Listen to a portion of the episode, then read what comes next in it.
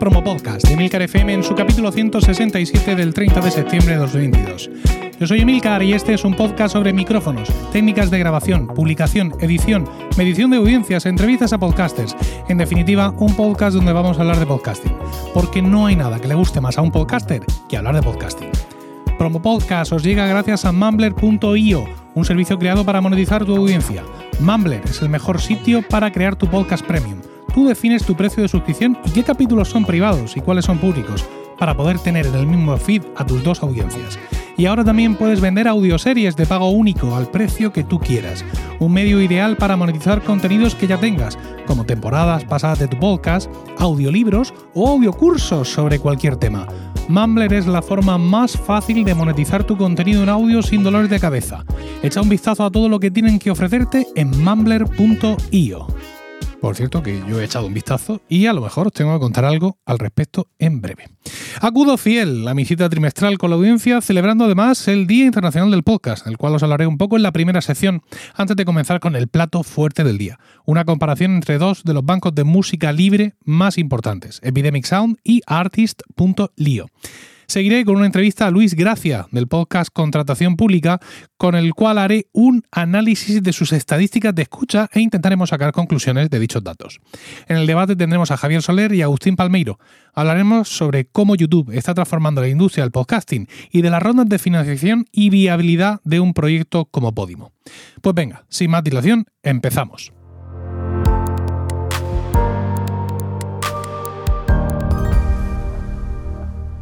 Bien, como ya he dicho, eh, hoy es el Día Internacional del Podcast, International Podcast Day, una celebración auspiciada por Steve Lee y Dave Lee desde su web internationalpodcastday.com. International Podcast Day is September 30th, and you can help spread the word. You may be asking, what can I do to get involved? It's pretty simple. Head over to internationalpodcastday.com and check the suggestions. Then use hashtag International Podcast Day to join the conversation. You can reach out and connect with other podcasters, listeners, and your favorite podcast hosts. Remember September 30th, International Podcast Day, a day long celebration of the power of podcasts. Leo en Notipod hoy que han programado un evento de duración de unas 8 horas y que se transmitirá en vivo en todas las redes sociales de la organización. Comienza a las 7 y media de la mañana, hora del Pacífico, lo cual es las 4 y media de la tarde, hora española peninsular. Así que si estáis escuchando Promo Podcast hoy día y veis mm, bien de tiempo, pues llegáis ah, para, para, estar ahí escuchándolo. Steve y Dave serán los encargados de dar inicio a las sesiones y abordarán la historia del evento, el cronograma y todo lo que tienen preparado. También discutirán el estado actual de la comunidad de podcast y hablarán sobre algunos temas de la industria. Posteriormente participarán creadores de todas partes del mundo para hablar sobre los temas más destacados del podcast.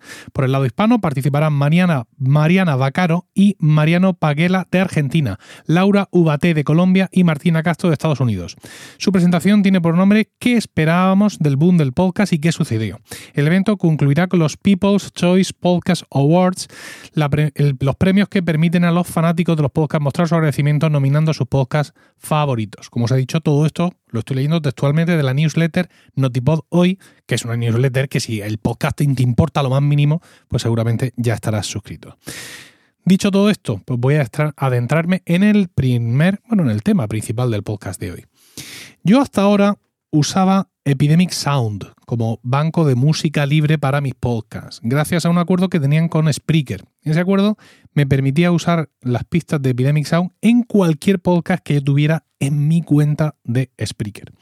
El precio era de 75 euros más impuestos al año, lo cual es muy interesante porque yo suelo tener más o menos unos podcasts, unos 20, 20, entre 20 y 25 podcasts activos en mi red en cada momento. Sin embargo, el acuerdo entre Spreaker y Epidemic Sound ha finalizado, por lo que al vencimiento de mi suscripción, el pasado 31 de agosto, no pude renovarlo. Me dispuse entonces pues, a leer términos y condiciones de muchas cosas y bueno, pues llegué a la conclusión de que lo que tenía que hacer era eh, una suscripción personal mm, por 108 euros al año a Epidemic Sound. Ya os digo, después de leer, me parecía que era lo equivalente a lo que yo tenía. Sin embargo, una vez dentro, pude comprobar que en mi perfil me dan un espacio para poner las URL de los medios donde voy a usar los audios. En concreto puedo poner un canal de YouTube, una cuenta de Facebook, una cuenta de Instagram, una cuenta de Twitch, una cuenta de TikTok, un podcast, tengo que poner el feed, y una página web. Claro, esto me dejó un poco confuso porque no se correspondía mucho con los términos de la licencia que yo había leído. Así que escribí a soporte para preguntarles cómo podía dejar cubierto todo mi canal de Spreaker, al igual que hacía antes con el acuerdo que ellos tenían con, con Epidemic Sound. Entonces me dijeron que, bueno, que la licencia personal solo me cubre un podcast y que me tendría que pasar a la licencia comercial que cuesta 228 euros al año. Claro, no es por no pagar, si yo quiero pagar, pero todo esto me surgían muchas dudas. Así que, pues, eh, me fui al canal de Discord de Mumbler, precisamente nuestro patrocinador de hoy, que tiene un canal de Discord para creadores de contenido, y allí pues pregunté, ¿no? Pregunté a los creadores que cómo mm, estaban ellos haciendo esto, si tenían otras soluciones. También yo me había leído entonces los términos de Envato Elements, que ofrece de todo, y bueno, mm, como les decía Mumbler, eh, en los canales de Discord, o yo soy muy tonto, o era demasiado bueno para ser verdad por 174 euros al año. Evidentemente, todas estas cosas tienen su. O sea, necesitan muchas explicaciones y muchos emails con soporte para llegar a entender del todo las licencias. Como así eh, lo comprobé gracias a encontrarme en estos canales de Discord de Mumbler a Jesús Gómez. Jesús Gómez es un creador de contenido que andaba en esos momentos en las mismas historias que yo, ¿no? Él tiene cinco canales de YouTube, cuentas de redes sociales varias, varios podcasts y eso, estaba también con estas mismas dudas y me habló de artist.lio, otro sitio que yo también conocía y cuyas condiciones a él pues le parecían más razonables. El caso es que nos pusimos a hablar y quedamos en conectarnos un día para compartir pantalla y mostrarnos nuestros hallazgos y bueno, intentar llegar a conclusiones juntos. Para ese momento yo ya había pagado la cuenta comercial de artist.lio y me encontraba en la versión de prueba de la cuenta comercial de Epidemic Sound y dispuesto a pagar las dos cuentas durante un año si hacía falta para enterarme, pues al final, todo esto de qué va. Porque si bien mucha gente usa música en su podcast sin importarle nada de dónde viene o no, pero yo sí tengo preocupación por estos temas. Bueno, el caso es que Jesús ya había recogido mucha información que coincidía con mi experiencia y con las respuestas que yo había obtenido a mis propias preguntas a el canal de soporte de Epidemic Sound. Y es lo siguiente. Con Epidemic Sound puedes usar una cuenta personal, evidentemente, pero por cada adicional, por cada canal adicional que tengas en el mismo medio, necesitas una suscripción adicional. Esto es, si yo tengo 20 podcasts, dado que una cuenta personal de Epidemic Sound me permite un feed de un podcast, pues yo tengo que contratar 20 cuentas personales. ¿Vale? A 108 euros al año, 20 o 25. También me dicen que, bueno, que para facilitarme las cosas, que tengo la característica de que con una única eh, con un único usuario y contraseña de Epidemic, yo puedo tener varias licencias. No estoy hablando de contratar cuentas, pero básicamente es contratar eh, licencias.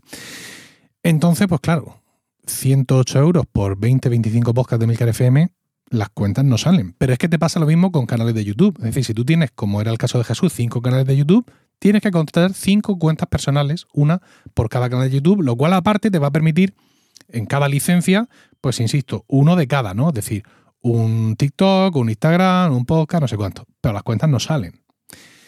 Eh, si te vas a la cuenta comercial de Epidemic Sound, descubres, según me, comentaba Jesús y según leo en las notas que me pasó, que ahí tienes derechos completos de sublicencia. Es decir, esta cuenta comercial está diseñada para alguien que está produciendo canales para terceros, ¿no? Para otras personas. Con lo cual, bueno, pues podríamos eh, asumir que eh, eh, bueno, pues eso, de que mi canal, mm, digamos, mi podcast principal es mi podcast, el que disfruta de esa licencia, ¿vale? Pero cada podcast de mi red es un tercero para el cual yo hago producciones. Bueno, y vamos a colar ahí, digamos, pues todos los podcasts. Sin embargo, una vez que yo me di de alta de esta cuenta comercial de Epidemic Sound, me di cuenta también de que no había sitio donde poner los feeds adicionales, sino que yo tengo que anotar cada capítulo de cada podcast. Y es que esta licencia comercial de Epidemic no está pensada para los podcasts. Está pensado claramente para los vídeos, porque el apartado donde yo tengo que anotar esto se llama Cleared Videos, es decir, vídeos despejados. Vídeos despejados, digamos, de, de reclamaciones de licencia. Y ahí yo tengo que anotar la URL de cada uno de los vídeos. De hecho, si pones ahí una URL de milcar.fm con el enlace a un podcast o incluso de Spreaker, te dice, te dice tipo de vídeo desconocido. Te la recoges, te la nota ahí, pero te pone tipo de vídeo desconocido. Es decir, nos encontramos con una cosa que está definitivamente pensada para otro tipo de historias y donde además yo tendría que estar poniendo las URL de cada uno de los capítulos de cada uno de nuestros podcasts. Es decir, esto no es viable realmente. Además, pensad que los capítulos no, tienen una URL única. Está la URL de Spreaker, la URL de mi web, pero hay muchos servicios que te ofrecen una URL por, cada capítulo. Tú te vas a Apple Podcast y tienes una URL para compartir cada capítulo de tu podcast en Apple Podcast. Con lo cual, pues al final esto no se sostiene. Eh, otra cosa sí aprendimos y tenemos clara es que mm, todo lo que hayas publicado con música de Epidemic Sound durante tu suscripción sigue siendo válido. Pero si te das de baja, no vas a poder seguir usando la música en contenidos nuevos aunque la hayas descargado. Y eso incluye nuevos capítulos de podcast. Es decir, todos los capítulos de, de, de promo podcast que habéis escuchado hasta la fecha con la antigua melodía, ahora ya sabéis porque ha sonado una melodía distinta al principio, y todos los capítulos de Milcar y todos esos siguen siendo válidos porque yo tenía una licencia válida durante ese tiempo, la licencia mm, del acuerdo con Spreaker. Pero aunque yo ya haya descargado esas melodías y ya estén en mi podcast, no puedo crear capítulos nuevos del podcast con esa, con esa música. Y os digo más, si tú has usado músicas de Epidemic para hacer vídeos de YouTube, por ejemplo, durante el tiempo que has tenido la licencia, perfecto, pero después de eh, que tu licencia expire, Epidemic podrá hacer reclamaciones de monetización a YouTube. ¿Cómo te quedas? Es decir, los podcasts bien, pero todos esos vídeos, imagínate que has creado durante todo ese año de suscripción de Epidemic, cuando tu suscripción vence, esos vídeos no se van a eliminar, pero Epidemic pasará a hacer una reclamación para monetizarlos. Esto me parece mm, tremendísimo. Pero bueno, allá cada uno con sus licencias y allá cada uno con lo que los usuarios le acepten. En artist.lio la cosa es muy distinta. Si pensamos en la cuenta comercial, por así decirlo, allí se llama Creator Pro y su licencia nunca caduca. Es decir, estás cubierto siempre para cualquier plataforma en todo el mundo y además puedes continuar usando esas músicas que ya te has descargado durante tu suscripción para proyectos futuros. Para eso, eh, junto con cada una de las canciones que te descargas, tienes un PDF con esa licencia para guardarlo por siempre jamás. Si te vas a la licencia más barata, la que equivaldría a la personal de Epidemic Sound, te encuentras con que se llama Social Creator y que eh, mm, con esa licencia cada proyecto que creas y publicas en tu canal durante la suscripción está cubierto para siempre. Sin embargo, esas canciones que has descargado no las puedes seguir usando si te das de baja, porque esa licencia te limita en ese aspecto. Eh, la, licencia esta que he dicho, Creator Pro, ¿no? La, la, equivalente a la comercial, cubre todas las plataformas existentes, habidas y por haber y futuras en todo el mundo. Mientras que la licencia de Social Creator, la más barata, es válida solo en las redes sociales y cubre, como hacía la de Epidemic, un canal por plataforma. Después de tener, mm, digamos, esta reunión con Jesús y de lo que estuve hablando con él, fue, estuvimos dos horas y media hablando, luego además él me estuvo haciendo, dando consejos súper valiosos para mi, canal de YouTube y bueno, hablamos de lo divino y de lo humano. Pues después de eso, rápidamente cancelé mi cuenta de prueba de Epidemic Sound y, eh, bueno, pues evidentemente continué con la cuenta que ya tenía de artist.lio. En cumplimiento como ya he dicho, en cumplimiento de la licencia mm, que yo he tenido de Epidemic Sound, pues evidentemente todos los podcasts de Milcar FM durante estos días, pues tienen que cambiar sus melodías. Buscar otras melodías en artist.lio y eliminar las, o sea, no eliminar las otras, sino en los nuevos capítulos que graben, dejar de usar las otras. Esto es un dolor de cabeza espectacular. Es decir, si alguna vez en vuestra vida habéis tenido que estar navegando por eh, sitios de estos de música y tal, eh, buscando el, sonido correcto, el no sé qué correcto, sabéis que esto es un dolor de cabeza de narices, ¿no? Pero bueno, al final mm, tenemos que hacerlo, ¿no? En ocasiones va a suponer quejas de los oyentes, porque, claro, están muy acostumbrados a determinadas melodías y más allá de, digamos, que me gustaba esa cancioncita, es que en ocasiones esas melodías te crean, digamos, ambientes sonoros, ¿no? Mm, y los tienes ya muy asumidos y metidos dentro, como es el caso, por ejemplo, de Bacteriófagos o Habitación 101.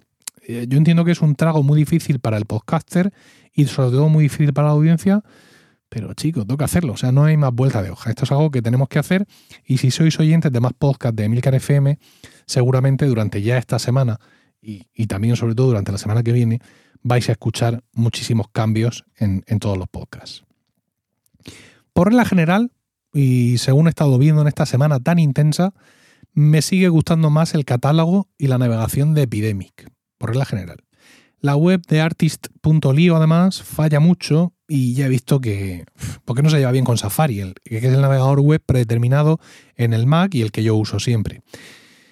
Mm, yo para un creador individual voy a seguir aconsejando Epidemic Sound, ¿vale? Es decir, para alguien que tiene un podcast, un canal de YouTube, un no sé cuántos.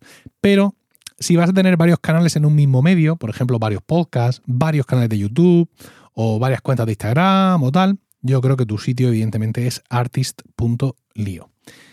Además, mm, artist.lio me ha costado más caro que la cuenta comercial equivalente de Epidemic. En artist.lio tienes la música por un lado y por otro lado los efectos sonoros. Pero claro, en estos efectos sonoros están los eh, music logos, que son melodías cortas, de unos 30 segundos como mucho, y que son los equivalentes a los stings de Epidemic Sound, que son, digamos, lo ideal para un podcast, ¿no? Porque si tú puedes poner la melodía que quieras y luego hacer fade out, pero yo sigo pensando que es mucho mejor una melodía corta, chim, pim, chim, pim, chim, chim, y hemos terminado y a correr, ¿no? Al menos para la mayoría de los podcasts. Eh, claro, una cuenta comercial de Epidemic Sound con todo su contenido a tu disposición cuesta, como he dicho antes, 228 euros al año. Y la licencia comercial de la que está que se llama Creator Pro de Artist.lio más los efectos cuesta 299 euros al año. Es más cara, pero también es falso decir que son cuentas equivalentes, porque es que no te dan exactamente lo mismo. ¿no? O sea, yo con Artist.lio sí tengo una licencia indefinida, ilimitada e infinita, mientras que con Epidemic Sound, pues realmente esa cuenta comercial no funciona así. Así que aunque sea un poco más barata, 71 euros más barata, realmente es que no es equivalente, ¿no? No tienen ellos un producto equivalente al que ofrece artist.lio. El, aunque he dicho que me gusta más, por regla general, la web y la navegación que tiene Epidemic Sound, también es cierto que artist.lio tiene algunas cosas que están muy chulas dentro de, lo que es lo que ellos llaman la librería, ¿no? Tú en, en artist.lio pues tienes tu navegación, tus historias y luego tienes lo que se llama la librería. Y en esa librería tienes tu historial de descargas, muy importante porque claro, junto con cada descarga tienes su licencia. Yo, pese a que está todo aquí tan ordenadito y tan lindo, lo que he hecho ha sido crearme carpetas de cada uno de los podcasts donde he descargado directamente el WAP de cada una de las canciones y está también el PDF con la licencia. ¿Vale? Lo tengo todo ahí guardado, pese, insisto, a que esté en mi historial de descargas de la cuenta, porque por ahí mm, me, doy de baja en algún momento y evidentemente mis licencias son mías y yo las sigo conservando. Porque esta es otra. Este sistema de licencias de artist.lio me abre la puerta a darme de baja en un futuro que no creo que lo haga porque yo continuamente necesito recursos musicales, ¿no? Pero si alguien mm, tiene otro esquema vital, que sepa que eso funciona así. Luego tengo las colecciones, que esto es, mm, digamos, lo complemento muy bien con la historia de descargas porque en las colecciones yo me he creado una carpeta para cada uno de los podcasts, duplicando lo que tengo en mi disco duro. Entonces, por ejemplo, yo tengo aquí Trending y aquí en la colección Trending tengo todas las melodías y, y mm, audiologos y ruidos y vainas que me ha pedido Javier Soler para Trending. Aquí todo puesto perfectamente. Y además con una señal eh, que me indica que ya me lo he descargado, ¿no? Por si hubiera alguna, alguna duda al respecto.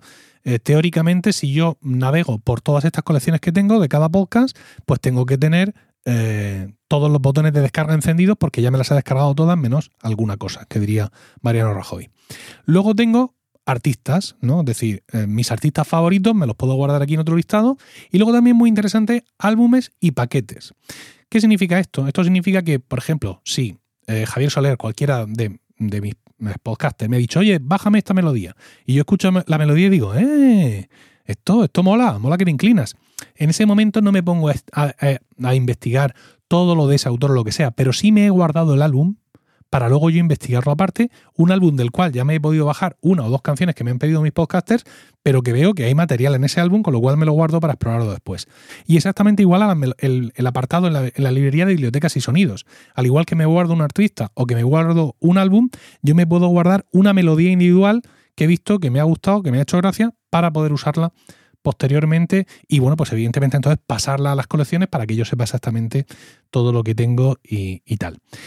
Eh, ya os digo, prefiero otro tipo de navegación. Quizá es una cuestión de costumbre también, ¿no? Es decir, estoy muy acostumbrado a cómo se hacía en, en Epidemic Sound y pues, ahora esto pues se me hace raro, pues porque eso, pues, como diría Ross Geller, a nadie le gustan los cambios, ¿no? Entonces, pues, pues bueno. Eh, si os mola todo esto que os digo, mm, mm, mm, tengo que deciros que eh, he solicitado ser afiliado de artist.lio. Ellos lo llaman embajador, ¿no? Embasador.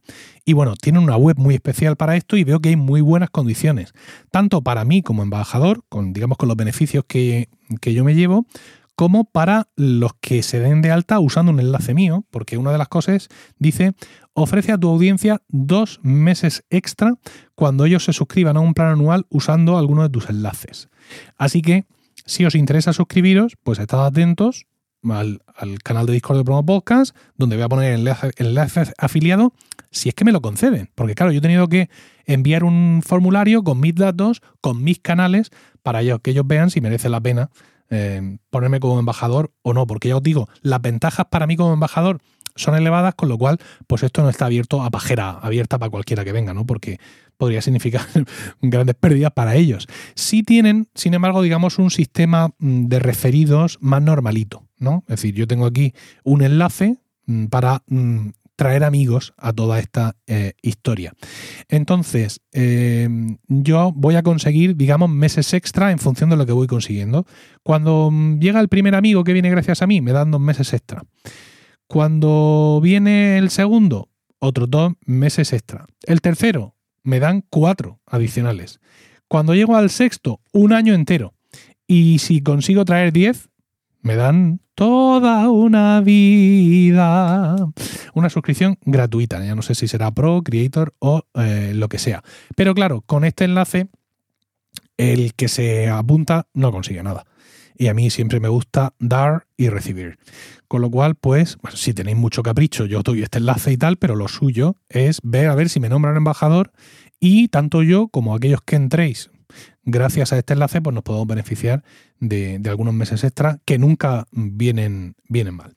Bueno, pues estas han sido mis conclusiones. Mm, estaba pensando mientras hablaba con Jesús y mientras le daba vueltas a todo esto, hay que ver desde el segundo en que mi libro de podcasting se puso en la calle, todas las cosas que han cambiado, ¿no? Y todas las cosas que, yo ahora editaría en una hipotética segunda edición. Pero bueno, en este caso no es necesario porque ya os digo que mm, me gusta mucho artist.lio, pero mm, para un creador de una sola cosa, ¿no? Para una cuenta, digamos, particular, sigo recomendando Epidemic porque eh, tendrías que pagar más como creador particular de una cuenta básica tendrías que hacer la personal de música y la personal de, efectos de sonido para tenerlo todo cubierto. Mientras que en Epidemic con una única cuenta personal si lo tienes todo cubierto, aunque evidentemente un solo canal por cada medio. Así que esa recomendación del sitio sigue siendo válida para aquellos de vosotros creadores que sois en multicanal, ¿no? En, en distintos medios. Desde luego os recomiendo artist.lio.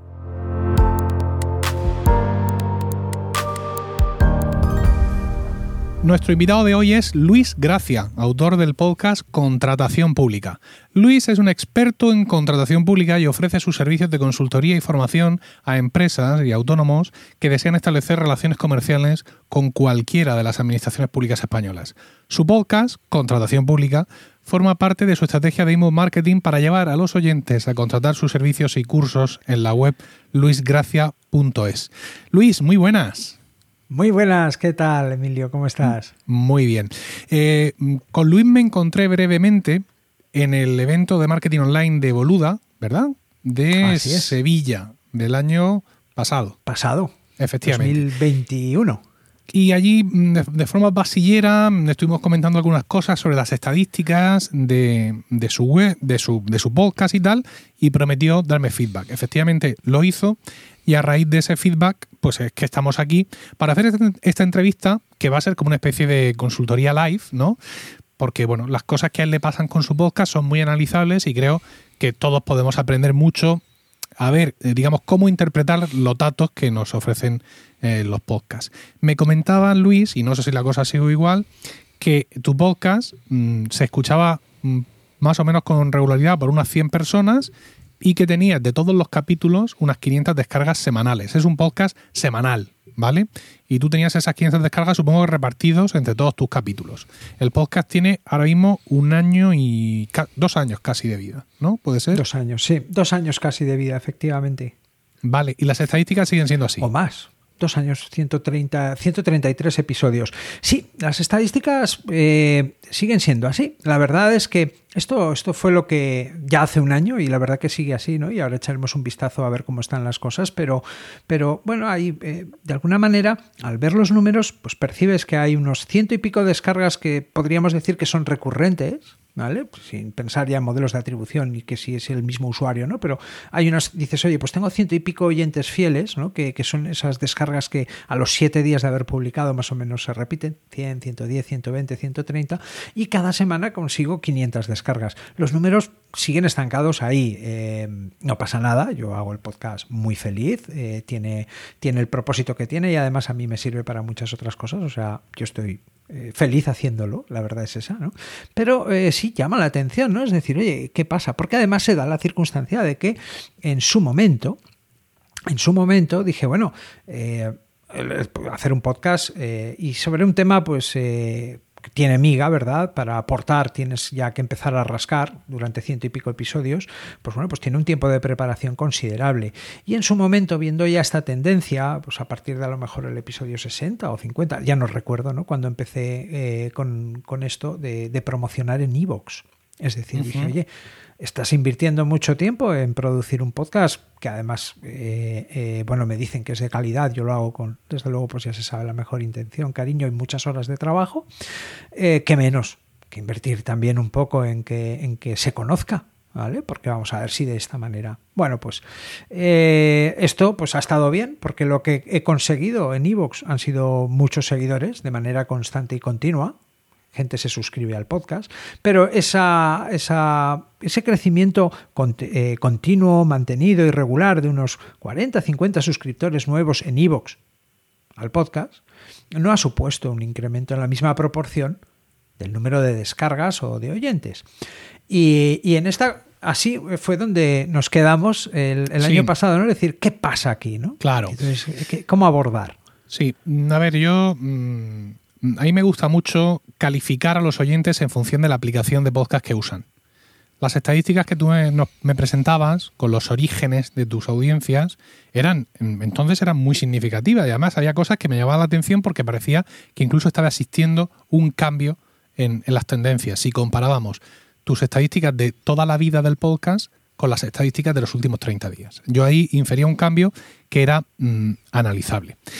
Em, claro, eh, hablas de eh, Evox y, del, y del pago por la promoción. Si empezamos ya a meternos manos a la obra, yo no creo que tu oyente tipo está en Evox. Y voy a explicarte por qué y se lo voy a explicar a la audiencia. Yo he escuchado contratación pública.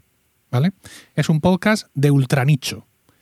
Y hay ocasiones en las que tú escuchas un podcast de ultranicho porque te gusta esa movida, no entiendes muy bien de lo que va, pero lo sigues escuchando. No es el caso de contratación pública. ¿Vale? Es decir, la información que da es de muchísima calidad y muy especializada. No es un podcast para gente curiosa.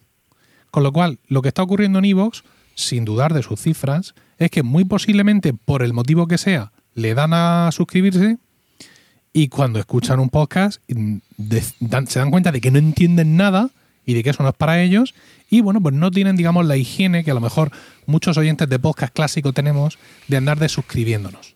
Eso es lo que yo creo que ocurre. ¿Por qué? Porque tu oyente, tu oyente tipo no está en Evox.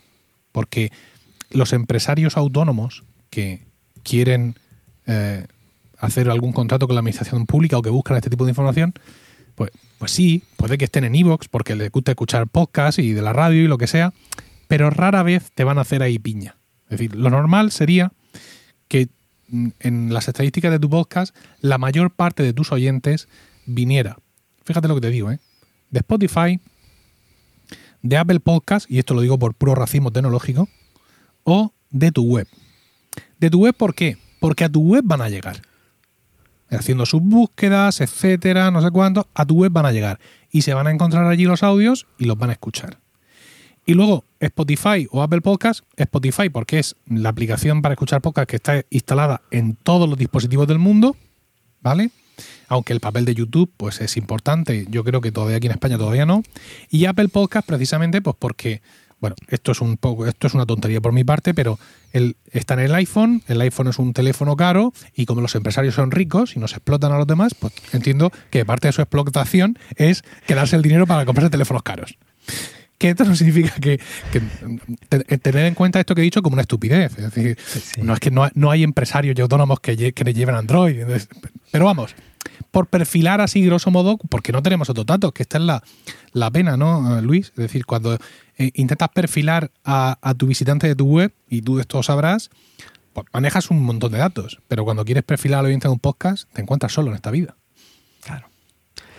Efectivamente. Eh, eh, hombre, aquí hay una cosa, ¿no? Que ahora, para, para hacer este para vernos hoy, eh, subí en Spreaker. Yo tengo el podcast, lógicamente, siguiendo los preceptos, ya no consejos, preceptos del maestro, eh, alojado en Spreaker desde el primer momento. Y tengo un plan básico porque, porque el número de horas que tengo es el que es y las estadísticas, pues no me lo que me aportan, pues no va más allá de, lo que ya hemos podido constatar y acabamos de comentar. Eh, sí que es cierto que ahora al, al cambiar de plan, subir de plan para tener estadísticas detalladas, me ha dado la sorpresa porque tuve el plan caro, lo, dejé, bueno, el plan caro, tuve un plan que me ofrecía mayor nivel de detalle en las estadísticas, pero lo dejé porque, ya digo, eh, eh, por, estas, por estos motivos. Pero ahora, al contratar para, tener esta sesión y, poder analizar con un poquito más de detalle, tratar de ver luz, oye, pues no que aparece ahí un montón de gente en Spotify. Es decir, ahora vamos a verlo, ¿no? Pero fíjate, ¿no? Es decir, y, y, esto entonces enseguida cuando lo vi dije, toma, lo que dijo Emilio hace un año. Tu oyente no está en Evox, tu oyente está en otros sitios, ¿no? Y, bueno, esto por un lado. Y por otro lado, hay una cosa que, quizá yo no había visto así, ¿no? Y es que eh, tengo mucho oyente que es eh, opositor. O sea, puede haber algo más opuesto al que quiere vender a la administración que el que quiere ser funcionario, pues efectivamente, este es mi oyente ahora mismo, ¿no? Y, y, esto como, ¿Cómo lo sabes? Porque me lo decías hace un año, me decías, no llego a mi público objetivo, me escuchan más opositores y abogados que empresarios. La pregunta es, ¿cómo lo sabes? Me escriben. Ah. Me felicitan. Oh, claro que te felicitan. Les estás haciendo un temario. Claro, me agradecen. Me han, me han, pedido que si podía preparar oposiciones. Ah. Claro, yo he dicho, mira, yo solo hablo de lo que o sea, nunca digo eh, a la gente que haga nada que yo no he hecho antes. Entonces, mm. esto para mí es una regla, es, coherencia, eh, hace que yo esté tranquilo y que y entonces, claro, yo no, yo no tengo la perspectiva de, alguien que está en la función pública ni ha superado una oposición. Yo tengo la perspectiva de quien ha trabajado con esas personas, eh, de quien ha defendido y sufrido eh, contratos y, tratos y de todo, ¿no? Pero no, no, te puedo enseñar, no te puedo ayudar con esto. Da igual, pues es que me has ayudado a entender. Fantástico. Entonces, yo, yo, tengo esto, esto por, por este motivo. Eh, las ventas que me han llegado a través del podcast, bueno, que se cuentan, no sé, ¿no? Si con los dedos de una mano de con dos, porque no las cuento, pero vamos, eh, más bien pocas, alguna, ¿eh? alguna, pero más bien pocas. Sí, lo hemos dicho al principio que el podcast es tu estrategia de inbound marketing para todo esto y me decías tú en, tu documento que los propósitos son pues los del inbound marketing, ¿no? Que te conozcan para que después te compren, que te escuchen cómo explican las cosas y cómo tratas de traducir y hacer todos estos conceptos fáciles, porque esto además también te ayudará a vender y educar, a, alfabetizar sobre todos estos temas que a priori resultan tan arduos. Es decir, evidentemente, pues el, inbound marketing llevado a, su máxima expresión, ¿no? Modelar a ese oyente para conseguir que se convierta en un cliente eh, después. Has comentado también que, bueno, que, esto no supone una carga, porque en muchas ocasiones los creadores de contenido eh, que usamos el contenido para vender algo, algún infoproducto, sufrimos como perros. tengo que hacer el vídeo del TikTok, las luces, la madre que me parió, pero evidentemente lo del podcast no es tan esclavo, no es tan cruel y para ti pues, resulta eh, placentero, por así decirte. Pero hay una otra cosa que me, que me, preocupa, ¿no? Ya me has comentado que reaprovechas los contenidos, es decir, el guion que tú preparas lo usas luego para hacer un artículo, luego también lo publicas en forma de artículo en LinkedIn, pero mm, y bueno, dices que te preguntan cosas y que ya tienes el podcast, ¿no? Para decirle, oye, escucha el capítulo no sé cuánto. Es decir, todo fantástico. Pero claro, yo he escuchado capítulos de tu podcast y ahora entiendo aquello que me decías. Que hacer el podcast te lleva entre 5 y 7 horas. Sí. Eh, eh, sí, sí, mi, rutina diaria, que, todo depende del sueño de mi hija, eh, puede verse alterada o no, empieza a las 6 de la mañana y lo primero que hago es escribir escribir o investigar o estudiar o plantear el, podcast. Eh, si yo trato de... Fíjate que es divulgación y aún así pues resulta, ostras, resulta dura, ¿no? Eh, claro, yo tengo que tratar de abordar los temas pues utilizando ejemplos, metáforas, eh, tratando de, partir de, utilizar un lenguaje distinto del que se utiliza habitualmente en, la contratación pública, el lenguaje jurídico administrativo habitual, que, todo el mundo cuando se acerca a un formulario de un impuesto, pues para mí sería esto, ¿no? Tú te acercas al modelo 111, al 303 o al 101, ¿no? Que es el de la renta y dices, Dios mío, qué horror, ¿no? Y habrá personas para las que no, ¿no? Bueno, pues bueno, pues tratar de. Soy, contable. Exacto, ¿no? Es, exacto, es tu caso. Es, tu entorno, ¿no? Entonces, no, no, para mí todo esto es perfectamente posible. Bueno, pues a mí me ocurre, ¿no? Yo eso lo encuentro perfectamente posible, pero claro, el reto es hacer una traducción, hacer una, sintetizar, condensar, buscar la metáfora, el ejemplo, eh, que además lo que diga tenga sustento, que tener mucho, fíjate, aquí hay eh, una de las cosas con las que me encuentro y que más miedo me dan es que eh, la gente se tome al pie de la letra lo que digo. Porque claro, en todos estos aspectos, todo depende. No hay regla general. Hay cuatro o cinco, hay unas cuantas reglas generales, hay unos cuantos principios que deben observarse, por supuesto que sí, y que está muy bien conocerlos y que no puedes estar machoconamente con ellos, pero, pero claro, que cada caso es cada caso y todo depende, ¿no? Porque claro, por eso el podcast es gratis y la consultoría se cobra. Y la consultoría, efectivamente. ¿no? Me pasa a mí exactamente lo mismo con, con Promo Podcast y con mis consultorías de podcasting. Yo tengo mucha información ahí disponible, un libro a la venta, pero cuando tú quieres que yo te diga a qué botón le tienes que dar en concreto de lo tuyo, pues eso ya es consultoría. Y evidentemente en una cuestión tan delicada como estar concursando a un contrato con la administración pública, pues no puedes tirar de lo que te encuentres genérico por muy bueno que sea el contenido. Exacto. Es peligroso, ¿no? Y es, y es muy interesante siempre abordar pues cada caso particular. Bueno, pues esto, esto es peligro. De, hecho, este mismo año, este, sí, en estos últimos meses tuve un correo electrónico de una persona que directamente me dijo que estaba engañando, que tal, que cual, ¿no? Bueno. Sí, ¿no? Te lo tomas con calma y, luego ya ves cómo escribe y luego haces cuatro preguntas y al tercer correo ya me pidió perdón. Pero bueno, mm. eh, ah, si hay algo finito es el tiempo.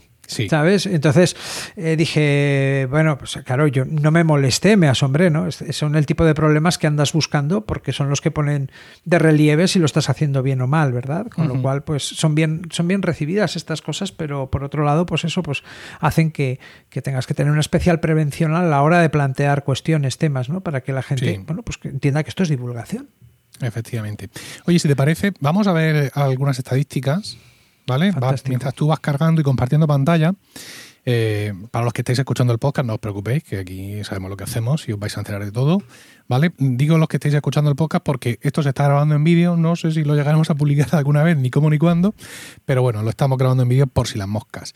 El, el, lo que me mandó Luis eh, hace unos meses con toda su información acababa con una pregunta. ¿Cómo aumentar el alcance del podcast? ¿Cómo conseguir más oyentes? Y vamos a tratar de responder aquí estas cuestiones. Evidentemente, como supondréis, yo no tengo la fórmula mágica de todo, ¿no? Es decir, cómo aumentar las escuchas de mi podcast es una pregunta que la humanidad se está haciendo desde que el mundo es mundo. Esto, es así, ¿no? Ya, ya en la Edad Media ya se preguntaban esto. Pero es que no es lo mismo buscar más oyentes que aumentar el alcance de tu podcast, aunque parezca igual. El podcast de Luis y estos podcasts super nicho, ultra nicho, por definición, van a tener siempre una audiencia muy limitada. El otro día lo hablaba yo con mi mujer, que acaba de lanzar un podcast sobre derecho penal que se llama Indubio por Prorreo. Eh, seguramente, si sois oyentes de los podcasts de, de Milcar FM, habréis escuchado alguna promo por ahí últimamente. Ese podcast de derecho penal, pues claro, el primer capítulo, pues mucha gente lo escucha. Un nuevo podcast de Milcar FM. Aparte, mi mujer es conocida del mundo del podcasting y ella tuvo un podcast de la estancia muy exitoso. Pues la gente va y lo escucha. Y le dije, el segundo capítulo va a separar el grano de la paja porque tu podcast está muy bien, es muy bueno, pero no hay quien lo soporte. Quiero decir, sinceramente, una vez más, sí, ella tiene mucha capacidad de divulgación, además es un podcast que ella también está pensando en sus, en sus alumnos de este momento, con lo cual no es un podcast dirigido a abogados 100%, sino a alumnos, es decir, que por ahí personas alfabetizadas algo van a pillar. Pero lo normal es que a lo mejor al tercer, cuarto capítulo el curioso diga, se me acaba de pasar toda la curiosidad que podía tener sobre el derecho penal, ¿no? Entonces, mm, vamos a tener siempre estos podcasts de ultranicho, como decía, una audiencia eh, limitada, pero tenemos que asegurarnos que sea la correcta. El ejemplo que yo siempre pongo, si haces un podcast sobre la cría de canarios en España y tienes 200 oyentes, pues habría que hablar con las federaciones, ¿no? Pero yo creo que has triunfado esta vida porque es muy posible que te estén escuchando la mayor parte de las personas españolas que mm, se dedican a la cría de canarios, con lo cual no necesitan más. Con, esos están listos. Bueno, estamos ahora mismo aquí, mm, Luis y yo, eh, ante su cuadro de, de descargas, son las estadísticas de los últimos 30 días, ¿no, Luis? Coméntanos un Así poco es. para que los oyentes sepan lo que estamos viendo. Bueno, pues eh, efectivamente tenemos el cuadro de descargas del 31 de agosto al 29 de septiembre de 2022. Nos dice que tenemos 2.259 descargas y hay un día, el día 20 de septiembre, con 268 descargas, algo que no es en absoluto habitual porque la media eh, diaria, pues yo creo que estaría rondando las 60, 70 descargas aproximadamente. Vale, ¿y qué ha pasado ahí? ¿Qué pasó ese pues, día? ¿Qué pasó este día, verdad? Pues eh, tendríamos que ir a ver... ¿Publicaste capítulo ese día? No. No. Día 20 de septiembre. No, no, fue un martes. No lo sé. esto, o sea, aquí ha, habido Ah. alguien, eh, ha habido una difusión, ha habido una. Sí, vamos a intentar saberlo. Es día 20 de septiembre, ¿no? Así Sí. es. Puedes irte a Fuentes. En Fuentes tenemos, en, en la, en- en la opción Sí. de Fuentes de Spreaker, tenemos qué dispositivos son los que Ah, han descargado. Aquí está. Y entonces estamos viendo que la mayor parte de esas descargas vienen de Evox. Exacto. Con lo cual tenemos que asumir que algo ha pasado en Evox. Mm, Además de la web de Evox, ¿eh? porque la, aplicación de Evox está por separado. No sabemos si esto puede ser el resultado de una promoción que ha funcionado mm, extraordinariamente bien o que ese día mm, se resfrió el, el servidor de Evox y te ha regalado mm, más descargas de las habituales. Así que vamos a considerar esto un accidente y vamos a volvernos de nuevo al panel principal para, para seguir con lo que con lo que estábamos, ¿no? Vemos aquí, digamos, más o menos las descargas que tienes por capítulo. Efectivamente, ¿no? y vemos que eh, los capítulos más descargados pues se corresponden con los capítulos de, de este mes de septiembre, ni tan siquiera de los últimos 30 días. Sí. Ahora mismo, en este momento, el día 9 de septiembre, capítulo del 9 de septiembre, el 131, negociar con la administración. Hombre, es un tema interesante, ¿no? Es decir, Sí. oye, ¿qué se, se puede negociar? ¿No se puede negociar? Otra, otro muy curioso, ¿no? Off topic, o sea, un, un- un- un capítulo que no habla sobre contratación pública. Fíjate qué pista, ¿no? Qué interesante con lo que has comentado antes, ¿no? Es decir, y también me dio que pensar, cuando hice así este un análisis rápido somero en diagonal de estas estadísticas, cuando hice el upgrade en, en, en Spreaker, dije, fíjate que a la gente, y creo que esto es algo común, ahora contarás tú, ¿verdad? Eh, le ha llamado más la atención cuando he contado algo mío, Sí. Porque es un off topic. Estaba hablando, oye, mirar, pues es que eh, ahora pues he abierto una web, eh, marca personal, luisgracia.es, porque he pasado por un proceso. Entonces conté ahí un proceso por el que, de consultoría, por el que al que me había sometido voluntariamente, con un regalo en definitiva, tal, tal, tal, tal. Oye, pues 171 descargas. Esto tiene más interés que los contratos del plan de recuperación. No, no, no, eso no es así. Eh, mira, vamos A a, analizar. Sí, yo lo que veo es que tienes una audiencia fiel de narices. ¿Por qué? Porque el capítulo publicado el 23 de septiembre, eh, Luis y yo estamos grabando esto el día 29, es decir, un día antes de su publicación. Solo han pasado seis días desde la publicación del último capítulo y ya tiene 143 descargas. ¿vale? Que son las mismas que tienes en el capítulo anterior que salió el 16 del 9. Es decir, que tienes un grupo de gente que directamente se descarga el podcast. Vale. Que lo escuchen o no, no lo sabemos, porque esta vida es así. Y estos los podcasts más antiguos de 2 de septiembre y de 9 de septiembre tienen 170 y pico descargas pues porque pasa el tiempo. Entonces, la cola tuya de, descargas postreras, que todos la tenemos, es muy pequeña en comparación con las descargas que recibes inmediatamente. Perfecto te diría, oye, ponme las estadísticas de, hace mucho más tiempo, ¿no? Para, para ver cómo, cómo, ha progresado la cosa. Pero esto es un análisis que te tienes que hacer tú mismo. Es decir, visto lo visto, mm, sácate unas estadísticas por, de cada mes con fecha de inicio, uno del mes, fecha de finalización, eh, siete días después de la publicación del último capítulo para que veas si esto es una tendencia o si es que la gente ha llegado de vacaciones con unas ganas de contratar con la administración que no pueden con ellas. Porque también, también puede ser. Entonces, eh, que tú tengas 100, 120 oyentes tan fieles que a los seis días ya se han descargado, digamos, ya hemos llegado a ese tope de las descargas, es muy buena señal. Porque, como yo decía antes, tienes una audiencia reducida, pero es la audiencia correcta. Bueno, al menos la audiencia interesada. Interesada de verdad. Ya no sabemos si es para sacarse la plaza o para, ¿vale? O para lo que sea. Claro, esto también, también tenemos que verlo, ¿no? Vamos a irnos a la geolocalización, que es otra de las pestañas que tenemos en la versión ampliada de, de estadísticas de Spreaker y vemos que muy bien. Podría ser bastante mejor. Pues, ¿Qué es lo que estoy viendo hoy aquí? Pues estoy viendo que en los últimos 30 días el 85,83% de las descargas son de España. ¿Qué es lo que nos interesa? ¿Qué es lo que nos interesa? Porque nuestros clientes, los clientes de Luis más bien, tienen que ser españoles porque lo que él enseña es cómo contratar con la administración pública española.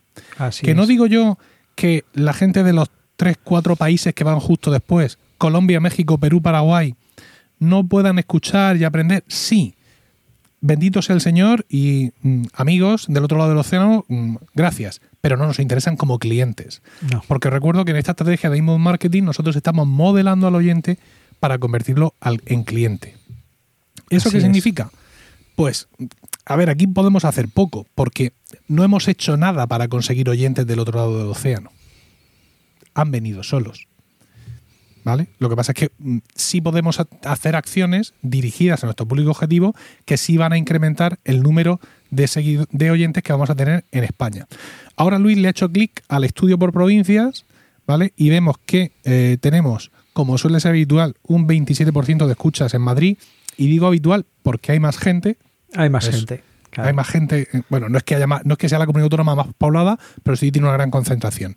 Y luego tiene el 24% de oyentes en Andalucía y un 11% en eh, Cataluña. Cataluña. Y ya lo demás pues suele estar más equilibrado ya tirando hacia abajo. Me gusta ver Murcia ahí con un 2,90 y pico, porque estamos ahí. Eh, nosotros todo lo que vuela podcasting ya sabes que lo escuchamos perfectamente.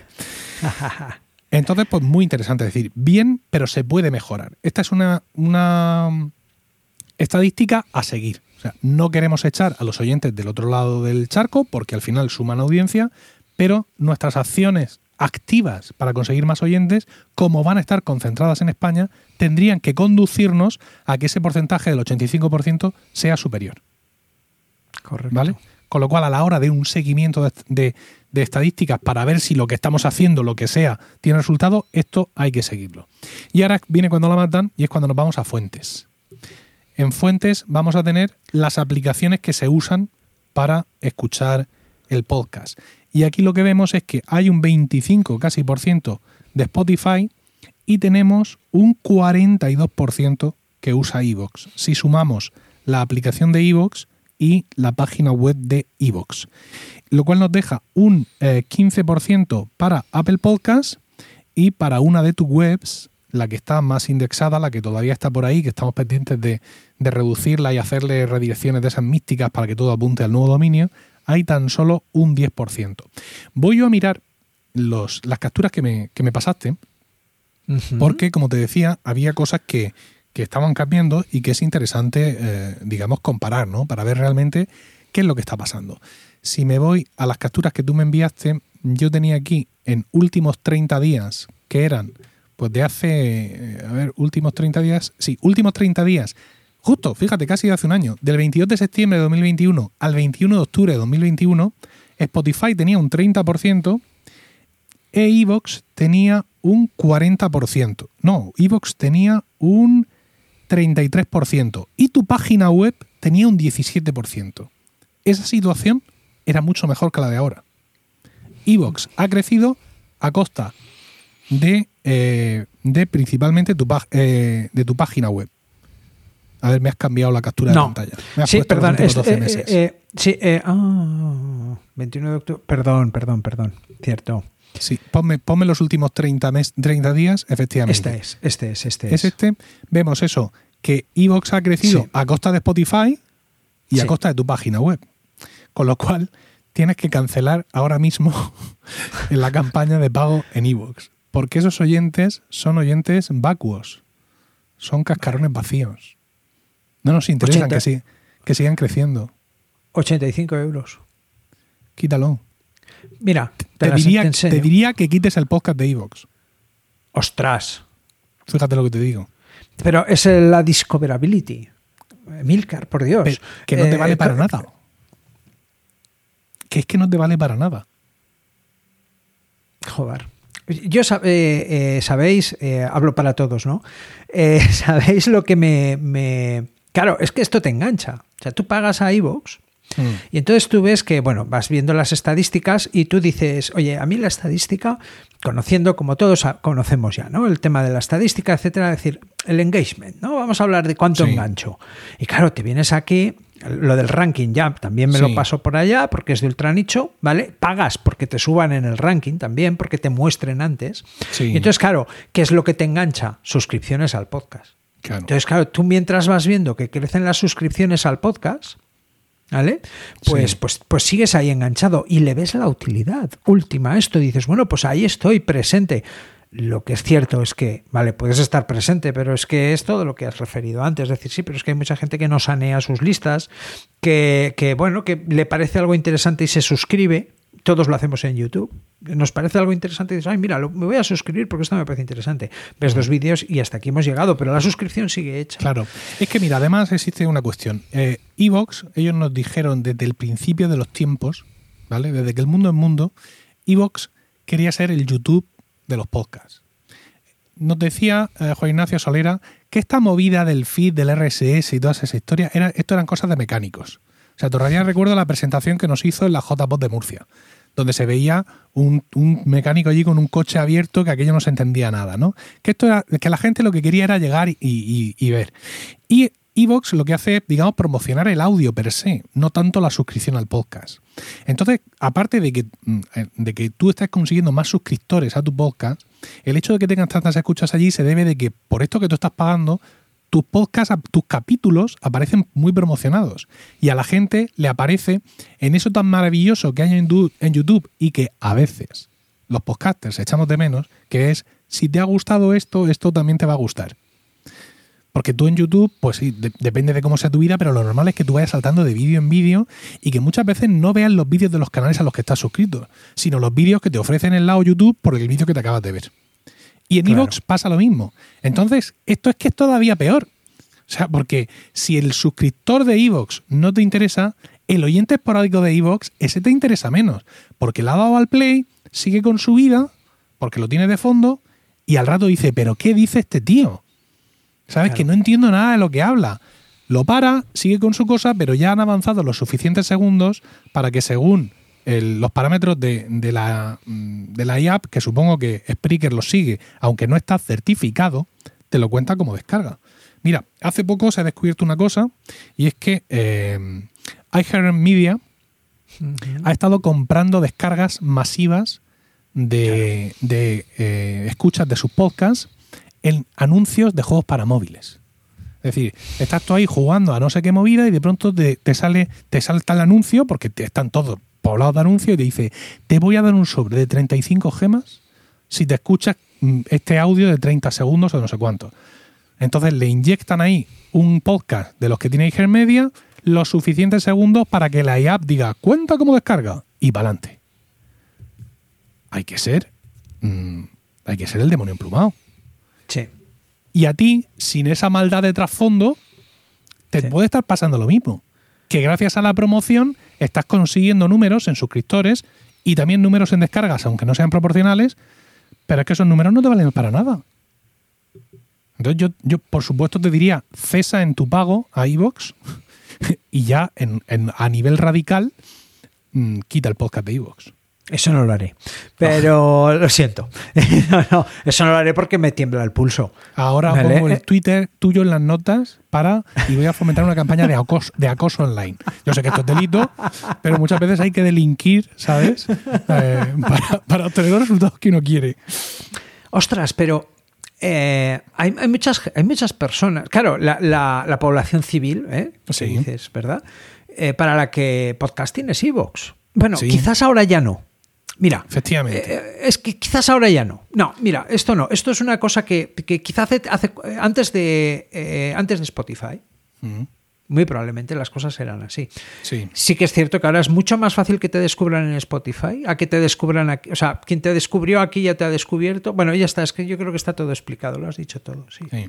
Y ahora no, no tiene, es verdad, no tiene sustento. Pero claro, a mí me, me gustaba tanto ver esto y encima ahora han hecho este panel en el que te Claro. dicen la- el porcentaje de retención y dices, oh, es que esto, todo esto es muy útil. Vale, pero eso. Pero es que al final no convertimos. No Entonces, convertimos. Es útil sí. para conocer. Si fuera un podcast, mm, podcast, cuya vida es el propio podcast y, y luego tendrás patrocinadores o lo que sea, o venderás Sí. una suscripción o alguna cosa, digamos así, liviana, pues dices tú, ostras, pues sí, sí, necesito información. Pero es que tú es que vendes productos muy profesionales y servicios muy, muy, muy profesionales. Y no estamos apuntando donde tenemos que estar. Y encima todo, se- todo esto nos engaña como chinos. Y yo tan contento, jolín, fíjate que a los seis días tienes ya tus 143 escuchas. 143 escuchas de gente que está mm, en el trabajo o, o en el taller fregando los platos con todos mis respetos para todo el mundo. Sí. Pero está claro, porque está claro que esto no, no lo estamos convirtiendo. Entonces, eh, yo pienso que tú tienes que ir, tienes que ir al, como sea, a LinkedIn. Sí. Este tiene que ser tu, tu espacio natural. Ah. Eh, eh, es cierto que no es oro todo lo que reluce en LinkedIn, No. Pero allí es donde tú tienes que mm, emplearte a, a saco.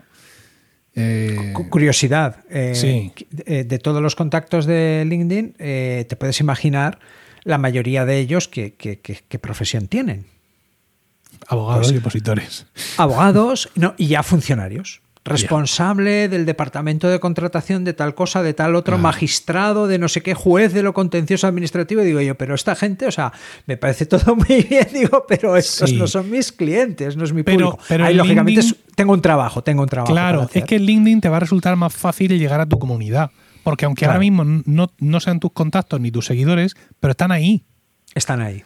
En salir a cazar, a pescar a Evox. O sea, tú aquí tienes que apa- apartar, digamos, a los abogados y a los opositores y a los funcionarios y encontrar a los empresarios. Pero es que si te vas a Evox o cualquier otro sitio, tienes que apartar a los abogados, a los funcionarios, a los opositores, a las amas de casa, a los contables, a los futbolistas. Ah, tienes, que, sí. tienes que apartar a toda A la humanidad. o sea, aquí hay menos gente que apartar. Entonces yo Está le claro. pegaría muchísimo a LinkedIn e incluso, yo no sé cómo cuál es tu procedimiento de grabación. Pero yo te diría, y esto es fresco, esto es una cosa fresca, fresca de hace pocos días. De hecho, en el capítulo de Weekly que hoy se publica, lo cuento. Eh, no sé cuál es tu proceso de grabación, si grabas completamente en falso directo, de cabo a rabo, de una, ¡pum! Perfecto. Sí. Pero que retransmitas en LinkedIn audio. Porque claro, tú ahora mismo en LinkedIn no puedes publicar tu podcast que no sea poniendo un enlace externo. Y ya sabemos que las redes sociales los enlaces externos les gustan poquísimo. Claro. Entonces, si tú tienes arrestos y decir, y tú tu podcast lo haces de una tacada, que no lo sé, Sí, pues lo mismo- consigo, ¿eh? pues lo mismo te interesa empezar a pensarte, no todas las semanas a lo mejor, porque pues eso también requiere una preparación extra de esto lo voy a hacer perfecto sin fallar, pero lo mismo te interesa retransmitir el podcast, el podcast en LinkedIn Audio. O si no, hacer algún tipo de sesión en LinkedIn Audio, porque al final el podcast que tú haces es un podcast unidireccional. Cuando en estas sesiones, Twitter Spaces, LinkedIn Audio, Clubhouse, lo que se espera es una interacción. Y esto luego ya es más difícil de empaquetarlo como podcast cuando esto ha ocurrido, ¿no? Pero eso puede ser una vía de llegar a más gente. Una idea buena. Venga. Mira, eh, está bien, está bien, está bien, está bien. Gracias. Claro, yo, eh, sí, sí, sí, no, estás, eh, fíjate, ¿no? Y, y puede ser la, la- la mezcla interesante. Eh, yo todos los... O sea, que haces lo típico, ¿verdad? bueno, ya sería metodología para, enseñar, ¿no? Para tratar de que, de que el concepto que, tú estás enviando, poniendo sobre la mesa, sea asumido. Entonces, bueno, pues al final haces un resumen. Esto es de libro yankee. Ahora todos los libros yankees nos vienen con un resumen, ¿no? Con los bullet points, no sé cuántas, ¿no? Entonces, pero yo es verdad que siempre hago un takeaway, ¿no? Una, cosa para llevar, ¿eh? No, me gusta nada usar anglicismos y llevo un montón, pero... Eh, entonces, siempre hago un resumen, un para llevar ese resumen o para llevar, cuando llevo el podcast, eh, el guion del podcast, eh, lógicamente podado y adecuado para publicar en la web, coloco esa parte del resumen que en el podcast está al final, la coloco al principio. Y esa parte bien podría ser locutada de manera independiente.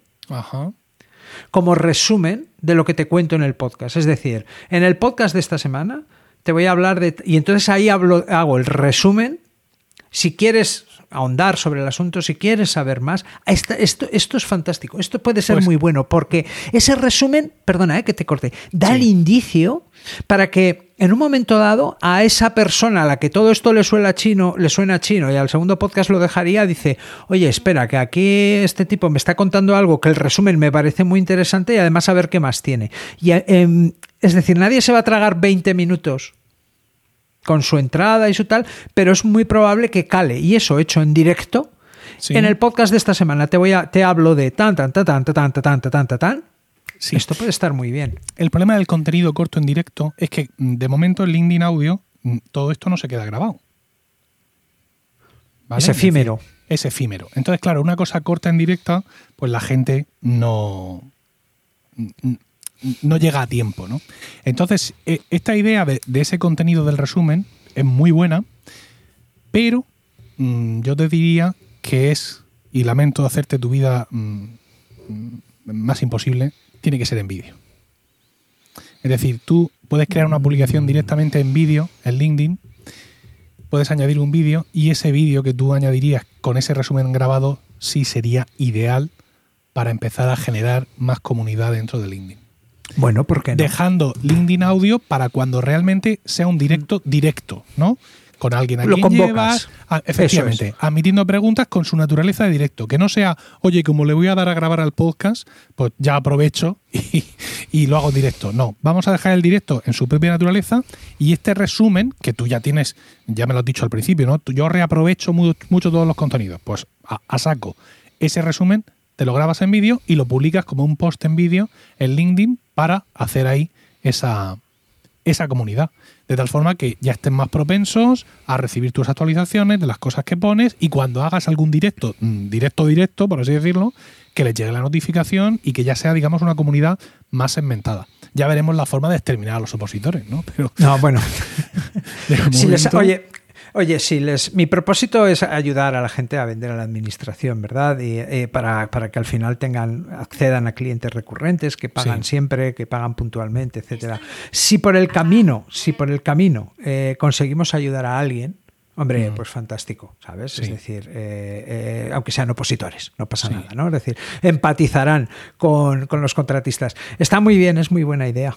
Vamos a cortar, si te parece, el compartir pantalla porque ya no nos está aportando nada. Aportando ya nada. Ya hemos visto eh, información suficiente. Y fíjate, esto a mí me duele todo esto, ¿sabes? O sea, que estemos hablando aquí y que la conclusión sea hay que grabar vídeo como podcaster viejo, mm, lleno de canas por todas partes. Todo esto me duele en el corazón.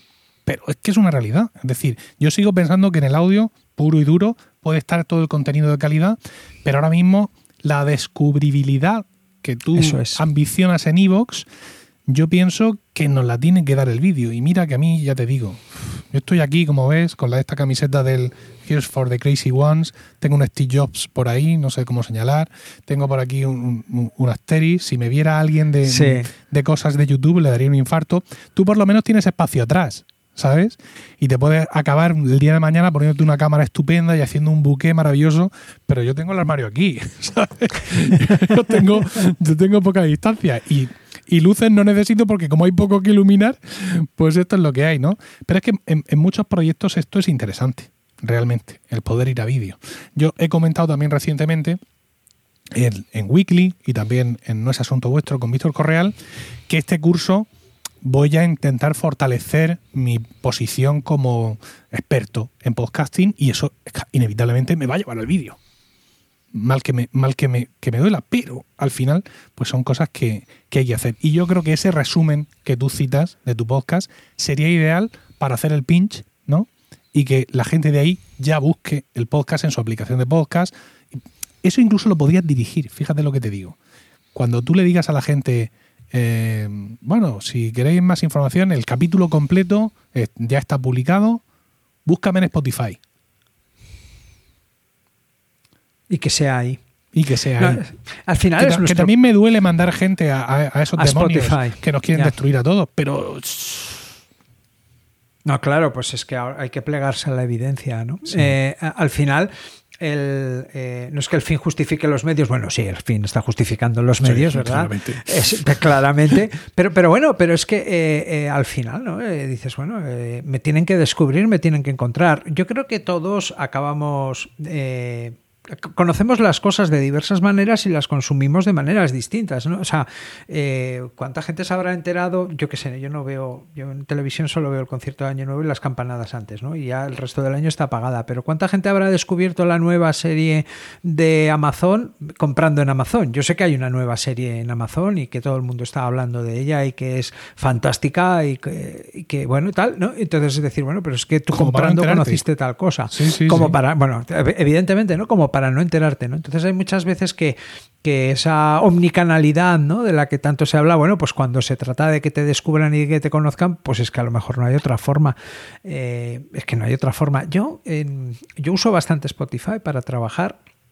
Escucho música clásica principalmente to- durante todo el día. magnífico. Y sí, es, y, y- y yo he hecho un vistazo a los podcasts que me propone, y es que a mí no me propone nada a lo que no esté suscrito. Y también tengo podcasts que, bueno, y yo no escucho Spotify. Eh, de hecho, hago suscripciones, fíjate, hago suscripciones para solidarizarme y apoyar. Pero no escuchas ahí el podcast. Pero no escucho ahí el podcast. Quitado el, de, el del bar de los Brother Tolkien, este que es de humor, ¿verdad? De, de- que no lo voy a imitar porque estaría muy mal, de, de Raúl Cimas y tal. Yo, yo no escucho ahí nada. ¿Tú dónde escuchas los lo podcasts? escucho. ¿Cuál es tu Hombre, aplicación? Hombre, Overcast. Over- Overcast. Desde que tú dijiste Overcast. Yo sigo, no. Eh, me encuentro muy cómoda en Overcast. Tú tuviste un devaneo y dije, yo de aquí no me muevo. Yo esto que ahora... Tú te fuiste y luego has vuelto, Sí, creo, sí, ¿no? he vuelto, he vuelto, he vuelto. Y cuando te fuiste, yo dije, lo escuchaba. Oye, no sé si os pasa esto. Cuando escucháis un podcast, luego escu- recordáis exactamente el sitio donde escuchasteis aquello que luego te has. ¿Sabes lo que te digo? Yo, El yo sitio recuerdo físico, que. ¿te El sitio físico. Sí, sí. estaba comprando en el mercado mil veces. Es- Mil veces. Estaba cruzando tal paso de cebra, estaba, Sí, sí. estaba entrando en tal parque y entonces este dijo tal palabra. Bueno, pues, bueno, pues eh, es así, ¿no? Sean clase, ¿verdad? Bueno, pues eh, que yo no me muevo, ¿no? Yo escucho en. Ah, siguiente pregunta. He cambiado la carátula del podcast. Sí. En Overcast sigue la carátula anterior. Oh, De hecho, vamos a ver eh, si aún sigue así las cosas. En Apple Podcast está bien, está bien en todas partes. Vamos a ver si ahora sigue así. ¿eh? En este momento sigue la carátula anterior. De hecho, eh, he cambiado, cambié la carátula del podcast una vez. Quien Sí. hizo el diseño le, le dije, oye, mira, digo, es que las letras no se ven. Eh, Vamos a cambiarla. Y, y entonces dijo, pues mira, he visto cuál es, eh, con quién estás en el barrio y mira, tu carátula finalmente tiene que ser esta. Entonces yo cambié, volví a cambiar la carátula unas horas sí. y yo sigo con la carátula que tenía antes del 1 de septiembre. Mm. Y está cambiada en Spreaker, por supuesto, que fue donde la cambié, y yo he Sí. comprobado si está cambiada en Spotify. En A ver, si, Podcast, se ha cambiado sola, si se ha cambiado ya en, vari- en varias aplicaciones de podcast, no tiene sentido que. que A no lo mejor es mi, es mi cliente. Por eso, que lo mismo es una cuestión de caché. Espérate, voy, estoy mirándolo yo, porque yo te estoy Ah, me- escuchando en la web. Contratación pública. Aquí estás. Vamos a ver. Esta es la carátula. Vale, pues te ha venido bien. Esta es la nueva, ¿verdad? Esa es la nueva. Sí. Y fíjate la que me sale a mí. Bueno, no, no lo veo porque ahora ha decidido esto, con- con- están saliendo píxeles como puños, pero desde luego no es la Vale. que yo tengo. Vale. No, no es la que Sí. tienes, no. Vale, pues eso, esto, esto es caché de, de la aplicación. Vale, lo cachea cual, ese cliente y ya está. Vale. Sí. Oye, ya, ya que estamos, vamos a preguntarte por cosas técnicas, que este marujeo Ah, siempre interesa mucho. claro. Vamos a ver, tú tu podcast lo tienes en Spreaker y el feed que le has dado a todo el mundo es el de Spreaker directamente, ¿no? Por supuesto, sí, sí. Y Vale. ya está. Y no. Y, y- y, hombre, eh, uno siempre se siente removido por lo que dice Joan Boluda, porque ante la duda, hazlo de Boluda. Sí. Pero es verdad, ¿no? Es Sí, decir, esto. es- eh, Porque el, el tipo es súper práctico, minimalista y además no toma decisiones así al, al- Mm. alegremente, ¿verdad? Eh, y alguna vez me lo he planteado, pero bueno, también, eh, o sea, tú contrarrestas, ¿no? Con, con tu experiencia y tu conocimiento, lógicamente. Y no, no, yo sigo aquí en Spreaker. De hecho, no sé cuándo, pero me tocará subir un plan, ¿no? Tampoco me van a doler prendas, ¿no? Más ahora que me voy a ahorrar un dinero en. Evox. Sí. Eh, y además, eh, no poco, porque son ochenta y tantos euros por mes. Cuidado al año. Cuidado al año. Sí, sí, sí. Cu- sí. Cuidado al año. ¿eh? Es que esto es, un dineral al año. Es mucha pasta, sí. Claro, lo enfrentas a la cantidad de, de tiempo que le dedicas a cada episodio y dices, bueno, vale, pero. Bien. Vale. Dicho, es, es de sí, Spreaker, efectivamente. Entonces, grabar- alojado en sí, Spreaker. para grabar usas un Samsung Q2U, que es lo que estamos viendo aquí ahora mismo, conectado Exacto. por USB directamente al ordenador. Conectado por USB directamente al ordenador. Este año tuve un Sí. problema. A ver. Eh, con el MacBook Pro 16 y 9, 32 gigas, ya no cabía nada más en este mundo, sí, Dios que mío. se acabó. Sí, sí, pasé de un... so- Soy switcher converso Sí. desde 2020. Bien. Eh, sí, sí, no. Y dije, porque además venía de un Windows que, que me lo agoté a los dos años y dije, no me va a volver a pasar en la vida. Bueno, este, el ventilador se enciende de cuando en cuando, esa es la verdad, y tengo aquí montada la, la, la intemerata, ¿no? Mm. Entonces, sí que hubo, hay momentos en los que no me ha reconocido el, el, el micro. Sí. Tanto es así que pensé que tenía un problema de micro y ante la inminencia de una grabación, porque claro, yo no sé cómo lo hará la gente, pero yo de buffer cero patatero, o sea, yo eh, voy sobre la marcha. Como Dios manda. Eh, como Dios manda. Sí. Y entonces compré un ATR 2000, Sí. lo monté, lo probé, me oí, no me gustó, lo devolví Sí. y me compré otro Samsung Q2U Ujú. por si acaso. Sí. Porque dije, yo, o sea, con un micrófono en la vida, ¿dónde vas? Si, si nuestro faro y guía tiene micrófonos para parar un tren. Es decir, hombre, parar un tren con micrófonos es. eh, pero, pero unos cuantos Tengo tiene. algunos que Es son muy pesados, ¿eh? Quiero decir que podríamos, Podríamos probar podríamos un, intentar, sí. un- uno de aquellos de. ¿Cómo le llaman? Un Bueno, los. Podmic son muy pesados. ¿eh? Y este Son que tengo ahora, que estoy hablando ahora mismo, el, el Procaster también pesa bastante. También pesa, ¿no? Al menos Eh, el tren del abuelo Pig, ese sí lo podríamos parar. Eso es, ¿no? Yo creo que le añaden peso para subir el precio. Pero bueno, esto ya también es consideración aparte, ¿no? El caso es que compré, eh, tiro de Samsung Q2U, compré el, el ATR 2000 de técnica, ¿no? Es, Sí, audio, eh, audio sí, técnica, sí. audio técnica. Mm. No me gustó cómo sonaba. Fíjate, ¿no? Es decir, que es una cosa con, con la que uno siempre duda, ¿no? Pero me oigo bien, me oigo mal, me oigo igual, me oigo regular. Dije, no, esto no me encaja. Lo devolví y volví a Mm. comprar otro Q2U que está en su caja y no he tocado, pero que Bien. pensé que era. Eh, todo podcaster debe tener al menos dos micros. Un par, claro que sí. Un par. ¿Y graba- grabas en qué aplicación? Hombre, por supuesto, Hindenburg. Va, maravilloso. Esto es una cosa Hindenburg Pro. también. la versión Pro. Sí, muy bien, muy cómoda. Eh, No he llegado a hacer todos los tutoriales para ver el tema de. Pero bueno, me gustaría sacarle más partido, ¿vale? Sí. Ah, Eh, pero vamos, ¿tú- para tú edición pro- fantástica. programas, ¿Programas la publicación o cuando lo subes ya se queda programado? Habitualmente la, durante todo este verano he conseguido programar la publicación grabando el Sí. jueves para publicar el viernes a las 7 y 20 de la mañana. Y por ejemplo, la semana pasada o esta misma semana, pues en el momento en el que acabe de grabar, publicaré. Serán las 12, las 13 horas, eh, una cosa así mañana. Vale. Mira, como te he escuchado en web, no lo he podido comprobar. No sé si tú en tu podcast introduces episodios, secciones. No. No. No. Es que fíjate, Spreaker tiene un. eh, perdón, Hindenburg Pro tiene un sistema muy bueno de publicación. Es decir, generalmente lo que hace mucha gente es exportar al disco duro y luego subir a mano su, su audio, ¿no? Sobre todo los que usan Hindenburg, la versión normal, que creo que no tiene la funcionalidad de publicación. Sin embargo, con Hindenburg Pro tú puedes publicar. Y uno de los sitios compatibles con la publicación es Spreaker. O sea, tú llegas ahí, pones tus credenciales, se conecta a tu cuenta de Spreaker y te permite, digamos, generar una plantilla eh, para que cuando tú vas a publicar te dice cuál de todos tus podcasts quieres publicar, ¿no? Ahí me sale Milcar Daily, colegas, romanos, etcétera. Entonces tú le das ahí al botón, escribes, ahora sí, en los metadatos de Hindenburg, todos los datos de tu podcast, las notas del podcast y toda esa movida, y le das a publicar, pero no programa. Es decir, lo publica inmediatamente.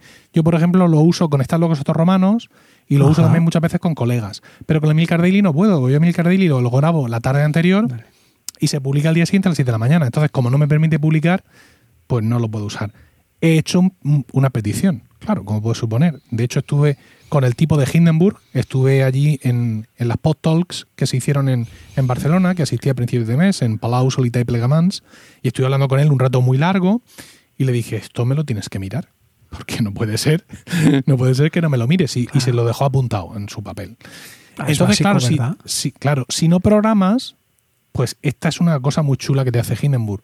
Porque además, fíjate, cuando tú tienes el podcast y lo divides en episodios, tú lo exportas en MP3 al disco duro y lo subes a mano a Hindenburg o a donde sea y aunque tu suscriptor va a ver esos episodios, pero el que te esté escuchando directamente en Spreaker o en el player de Spreaker que tú hayas puesto en tu web o en el player de Libsyn tal, no va a ver los, estos episodios. Sin embargo, si tú exportas directamente desde Hindenburg Pro a Spreaker, van incluidos los episodios con las carátulas, los enlaces y toda la tela. Entonces, pues es interesante saber que ese recurso existe para usarlo pues, cuando nos venga en gana. Realmente. No, está, está muy bien. Está muy bien, primero porque viene más puro y luego, pues porque también evita un paso. Al final no deja de ser otro paso, ¿no? Que no debes de saltarte, comprobar que es más fácil equivocarse porque tienes que.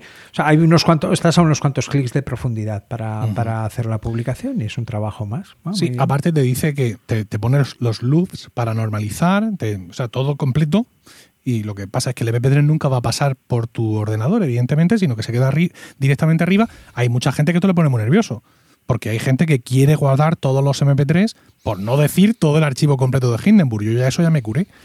Pero los MP3 sí es cierto que, los sigo atesorando porque, como te digo, la mayoría de los podcasts que hago no, no los publico, sino que los programo. Entonces no tengo más remedio que echármelos al disco duro y ya que están ahí, pues los guardo. Bueno, algún día los borraré todos porque, como ya me ha explicado mi, eh, Pedro Sánchez, mi gran amigo, la vida es efímera y no podemos estar guardando MP3s hasta el final de los días. Y esto me lo he dicho a colación de que Bala Extra va a formar parte de Milcar FM en un nuevo apartado de producciones, junto con eh, La extraña pareja, que ya más o menos lo estaba, y Mi eléctrico.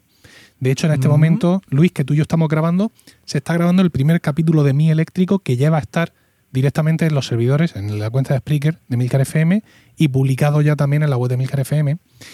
Y le decía, bueno, hemos importado todo mi eléctrico a mi cuenta de Spreaker, eh, pero si importo bala extra, solo voy a importar los últimos 300 capítulos porque es el límite del feed. ¿Qué va a pasar con todos esos capítulos de la extra que no se van a importar? Y me dijo Pedro Sánchez, lo que el viento se llevó. Ya está, carpe diem. Hay que mirar hacia adelante. El que tenga mucho, mucho interés, como estos canallas de Spotify hacen rehosting, pues que se, van se vayan allí, ¿no? Lo que iba a funcionar en nuestra cuenta, ahora a nuestro favor. Spotify es nuestra copia de seguridad de nuestro podcast. Y a tomar viento. Claro que sí, ya está. Bueno, pues esto, esto es así, efectivamente. A ver, no es lo mismo el daily, los daily míos de me he comprado otro cubo de basura, ¿sabes? Que la información brutal y de muchísimo valor que tienen tus podcasts. Hablamos de, evidentemente, algo completamente distinto. Tus MP3 tienen que estar preservados, ¿sabes? Grabados en un disco de estos de, de iridio y cromo y molibdeno para mandarlos en la Voyager la, próxima vez que salga. Porque una copia en la luna. pero bueno, siempre es interesante tener una política de todo esto y tener claro lo que hacemos y lo que no hacemos, porque los esfuerzos todos cuestan mucho y tenemos que, que medir bien a qué, a qué nos dedicamos. Sobre todo ahora que vas a tener que grabar vídeo, Luis. Cierto, bueno, pues sí, pero bueno, pero me parece muy interesante. No, no es un esfuerzo, ¿sabes? Al final es leer el resumen o estar pendiente del resumen y no, no es hacer un podcast entero en vídeo, cuidado, ¿eh? No, no, eso es insufrible. Un podcast, digamos, largo, ¿no? Un daily de 10 minutos a mí ya me da igual, pero. Claro. Y luego, pues eso es un, contenido que haces eh, que no es un contenido, o sea, un contenido que pretendes que sea consultable, que, tenga, que, va a estar en vigor durante mucho tiempo y que tiene, que tiene esa, esa pretensión de de pervivir, ¿no? De, de, estar ahí. Hombre, pues esto requiere un cuidado en la producción, ¿no? Y, y, al final esto es el pelo en la sopa, ¿no? La mejor sopa, el mejor, con no sé cuántas horas y los mejores ingredientes, eh, se va al garete cuando aparece un pelo cuando se sirve al comensal. Y en el vídeo, tener pelos en la sopa es mucho más fácil, probable y, es más costoso también eh, evitarlo que, que, en el audio, ¿verdad? Que, mm. enseguida, pues bueno, pues... Eh, Yo este vídeo, pues porque Riverside luego le doy un botón y me saca algo. Y chicos, lo que me saque es lo que vamos a coger. ¿eh? Lo tengo clarísimo. Luego ya veremos tú y yo qué hacemos con eso y, cómo lo publicamos o incluso si lo publicamos. Pero yo no puedo, y me lo permite Riverside, ¿eh? bajarme las tres pistas, irme yo a ScreenFlow, hacerme un montaje de narices. ¿Por qué no? No qué bueno ScreenFlow, ¿eh? Por cierto, qué bueno, ¿eh? Qué bueno, qué bueno, qué Además con mecánicas muy parecidas a las de Hindenburg, con lo cual los trabajos de edición, una vez que trabajas un poquito con él, mm. eh, además hay un tutorial en Limme, ¿vale? Eh, que Que, a mí me ayuda mucho porque lo, lo, utilizo cada cierto tiempo y bueno, la verdad es que enseguida te pones y tiene esas mecánicas, esa manera de trabajar muy similar a la de Hindenburg que que facilita hacer ese trabajo en el vídeo, ¿verdad? Porque, bueno, pues aquellas cosas son, son comunes. fenomenal. Bueno, pues Luis, yo creo que ya estaría, ¿no? Sí, ¿verdad? Hemos dado un repaso grande a todo. Hemos hablado de lo divino y de lo humano también, hemos tenido ese momento.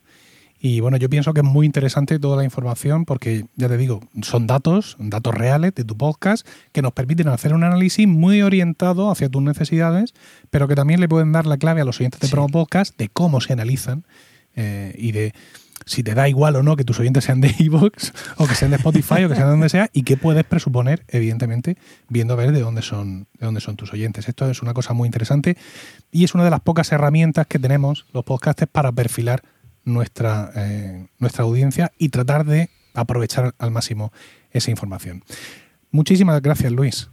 A ti, a ti, encantado de estar aquí, compartir un momento y compartir también toda esta, toda esta charla, información con, nuestros, con los oyentes, ¿no? Con, con quienes nos están escuchando ahora mismo, ¿no? Porque yo creo que hay, hay lecciones muy buenas, ¿eh? muy interesantes. Sí, yo creo que también. Pues nada, dejamos aquí a Luis y seguimos con Promo Podcast.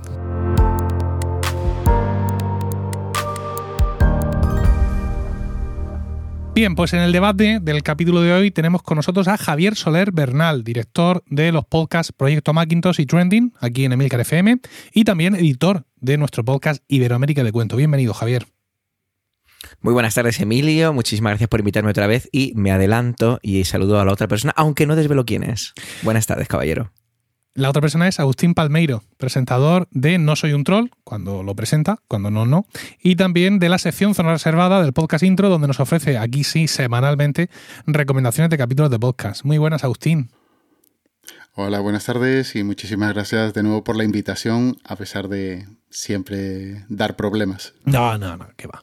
Ya sabes que muchas veces la, técnica nos es adversa y. Eh, Decía un, uno de mis jefes, decía, tenía varios dichos que ponía de manifiesto en las reuniones y a veces cuando veíamos que las circunstancias no eran adversas, él nos miraba y decía, cuando las lavativas van para el culo, es una forma de, expresar de cierta forma, pues algún tipo de resignación bien llevada, entiendo. Bueno, tenemos un par de temas que quiero tratar hoy con vosotros. El primero de ellos muy carnoso y, que es eh, pues eh, esa noticia que ha volado últimamente por los medios especializados en el que se nos informa de que YouTube, así directamente, YouTube está transformando la industria del podcasting. Yo en concreto tengo una nota de The Guardian bastante bien currada. Os recuerdo que The Guardian es el sitio donde nació el término podcast, o sea que no son unos mequetrefes, y cita, el origen de todo esto es una investigación de mercado de Cumulus que en el publicado en el mes de mayo en el que dice que YouTube es ya la plataforma más popular para podcast y curiosamente sin esfuerzo por su parte, por así decirlo. Mm, es cierto que YouTube se está poniendo un poco formal con el tema de los podcasts, incluso hay por ahí un vídeo de soporte donde te dan consejos para que tu podcast esté en YouTube y que eh, está previsto, incluso se vieron por ahí unos PowerPoints, mm, de, de, que van a tener una sección específica para podcast, digamos que van a hacer esto de una forma más arreglada, pero todavía todo esto no ha llegado. Es decir, que más que, aparte de consejos y pasadas de mano, no ha llegado por parte de YouTube ningún esfuerzo especialmente importante para mm, postularse como sitio para, para podcast, pero está ocurriendo. Está ocurriendo pues porque eh, en estos tiempos el vídeo tiene más viralización, es más fácil llegar a la audiencia con vídeo que con audio puro y porque también las plataformas de vídeo son, eh, pues se prestan a eso. Quiero decir, están ahí con sus algoritmos y tal, pero Podcast Addict y Pocket Cast y Apple Podcast no tienen algoritmos. Tienen que tú te suscribes y luego incluso metes un feed a mano y a escuchar a lo que te has suscrito, pero no hay nada por ahí que te diga, como estás escuchando, eh, no es asunto vuestro, pues te sugiero que escuches también, eso no ocurre en el podcasting, pero por definición, o sea, porque el podcasting funciona de otra manera. Entonces, claro, el vídeo sí te permite llegar eh, a, más, a más gente. ¿Qué es lo que ocurre? Que viendo todo esto, pues hay muchos podcasts que están grabándose también en vídeo. E incluso, dice este artículo, hay muchos vídeos o muchos canales de, de vídeo en YouTube que nunca hubieran sido llamados podcast. Pero, dice expresamente, la popularización del término podcast hace que la gente autónomamente le llame a cualquier contenido donde hay uno o dos tipos o tipas hablando a un micro, le llame podcast. Esté o no esté en Apple Podcast, tenga o no tenga feed, estén mirando la cámara o no estén mirando la cámara, o pase lo que pase. Y nosotros, Agustín, con discusiones numantinas sobre si tal cosa o tal cosa, porque el feed está un poco enrevesado, eso no es un podcast. Y fíjate, el pueblo, al final, lo que acaba haciendo.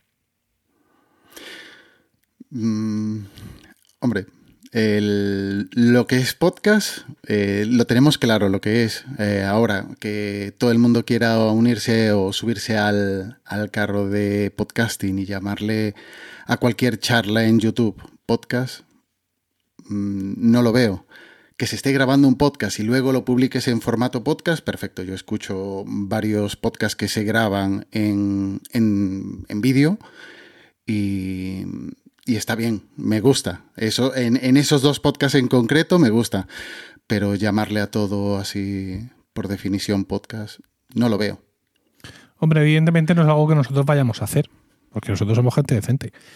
Pero, digamos, el tema, el tema está en la calle, ¿no? Realmente hay mucha gente que te habla de.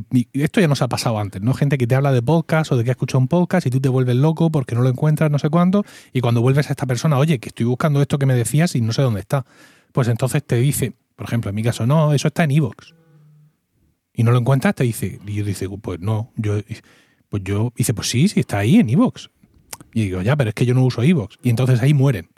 Porque para ellos podcasting es Evox. Evox es esta plataforma, aplicación de aquí de España y que tiene la capacidad de ser en ese sentido, de, abarcar mucho espectro. Es la principal plataforma, creo, de, de, escucha de podcast aquí en España.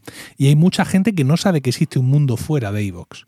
Entonces, cuando te recomiendan un podcast, ni se plantean que tú estés usando Overcast o la muy conocida ChuchuCast o, o cualquiera de estas, ¿no?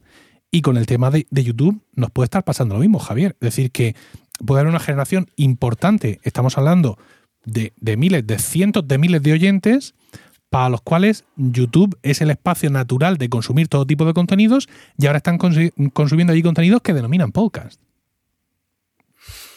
Yo creo que eh, tras leer el, el, artículo, lo primero que, que me venía a la mente era que al final hace mucho tiempo que veíamos podcast o gente que hace podcast que subía ese, ese audio, a veces con una carátula de fondo fija, a YouTube. Es decir, que YouTube siempre ha sido un medio en el que, en el que se ha intentado utilizar para sacar o para promocionar podcast. Lo de promocionar no lo decía por promo podcast, ¿eh? no, no, no hilo tan fino. Pero ahí se queda. Lo que quiero decir con esto es que, bueno, como supongo que luego avanzaremos un poco más con el resto de propuestas que nos querías traer para comentar acerca de qué está pasando con el mundo del podcasting a nivel económico, eh, YouTube evidentemente ha visto que, tiene, que puede tener una tajada. Entonces, YouTube no tiene que hacer mucho para que sea reconocido. Todo el mundo sabe que es YouTube. Todo el mundo reconoce su logo, todo el mundo reconoce lo que ocurre dentro de esa plataforma. Han probado con cosas, todos vemos ahora los shorts, que ahora hay reels en todas partes, los hay en LinkedIn, los hay en, en, en tu tostadora, hay ahora mismo stories. Entonces, quizá el hecho de que YouTube haga estas maniobras de una manera más real, porque hasta ahora le daba igual. YouTube tú podrías subir prácticamente cualquier cosa. No vamos a ponernos a hablar o no nos vamos a poner exquisitos con todos los escándalos que hemos conocido acerca de aquello de YouTube Kids y todo ese tipo de cosas. Lo que quiero decir es que es, perfectamente normal que YouTube quiera formalizar el concepto podcast dentro de su plataforma. A mí lo que me llama la atención es que siendo todavía, hasta donde yo recuerdo, dentro del conglomerado de Alphabet, Google y demás, cómo no hay una propuesta más conjunta, porque lo de Google, Google Podcast se quedó ahí y ahí se ha quedado. No hemos vuelto a saber mucho más de ello.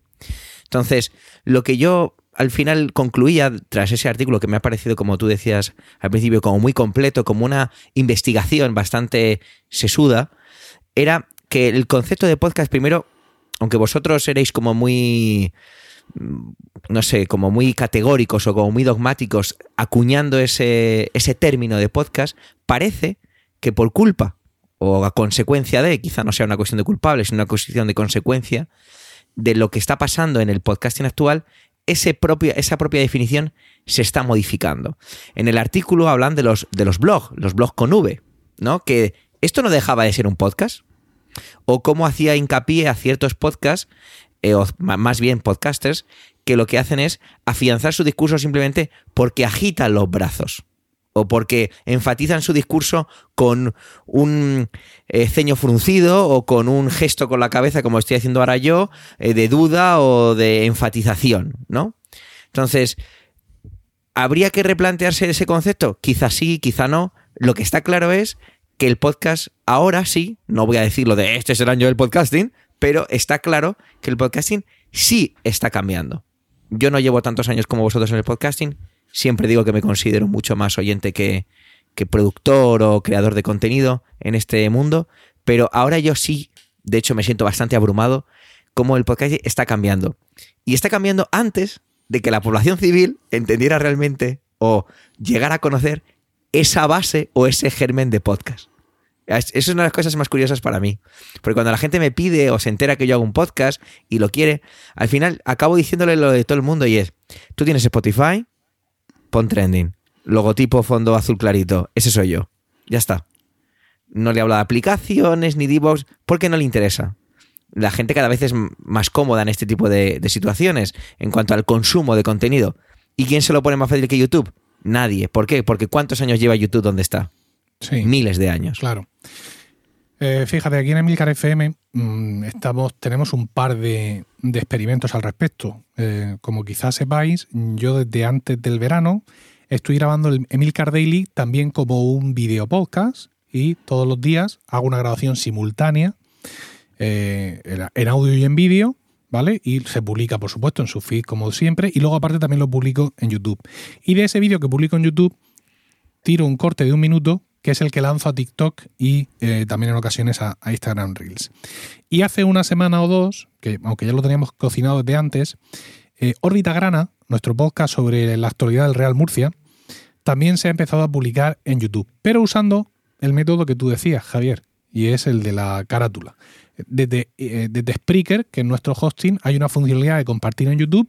Entonces, Spreaker genera una carátula dinámica y te la publica en, el, en tu canal de, YouTube y, tal. Es decir, evidentemente no es lo mismo que grabarte en vídeo, porque eso es más llamativo, pero para mucha gente por ahí le da igual, porque eh, muchos de los, de los grandes canales o de los grandes vídeos que tienen mucho éxito mm, no, se miran. A mí esto me, me, costó entenderlo, ¿no? Yo decía, ¿cómo es posible que el vídeo sea más popular que el audio? Si el vídeo tiene que estar ahí encogido delante del ordenador. Pues, pues no, es que la gente no está encogida delante del ordenador y yo me pienso que todo el mundo hace lo mismo que yo, ¿vale? Y eso, y eso no es así.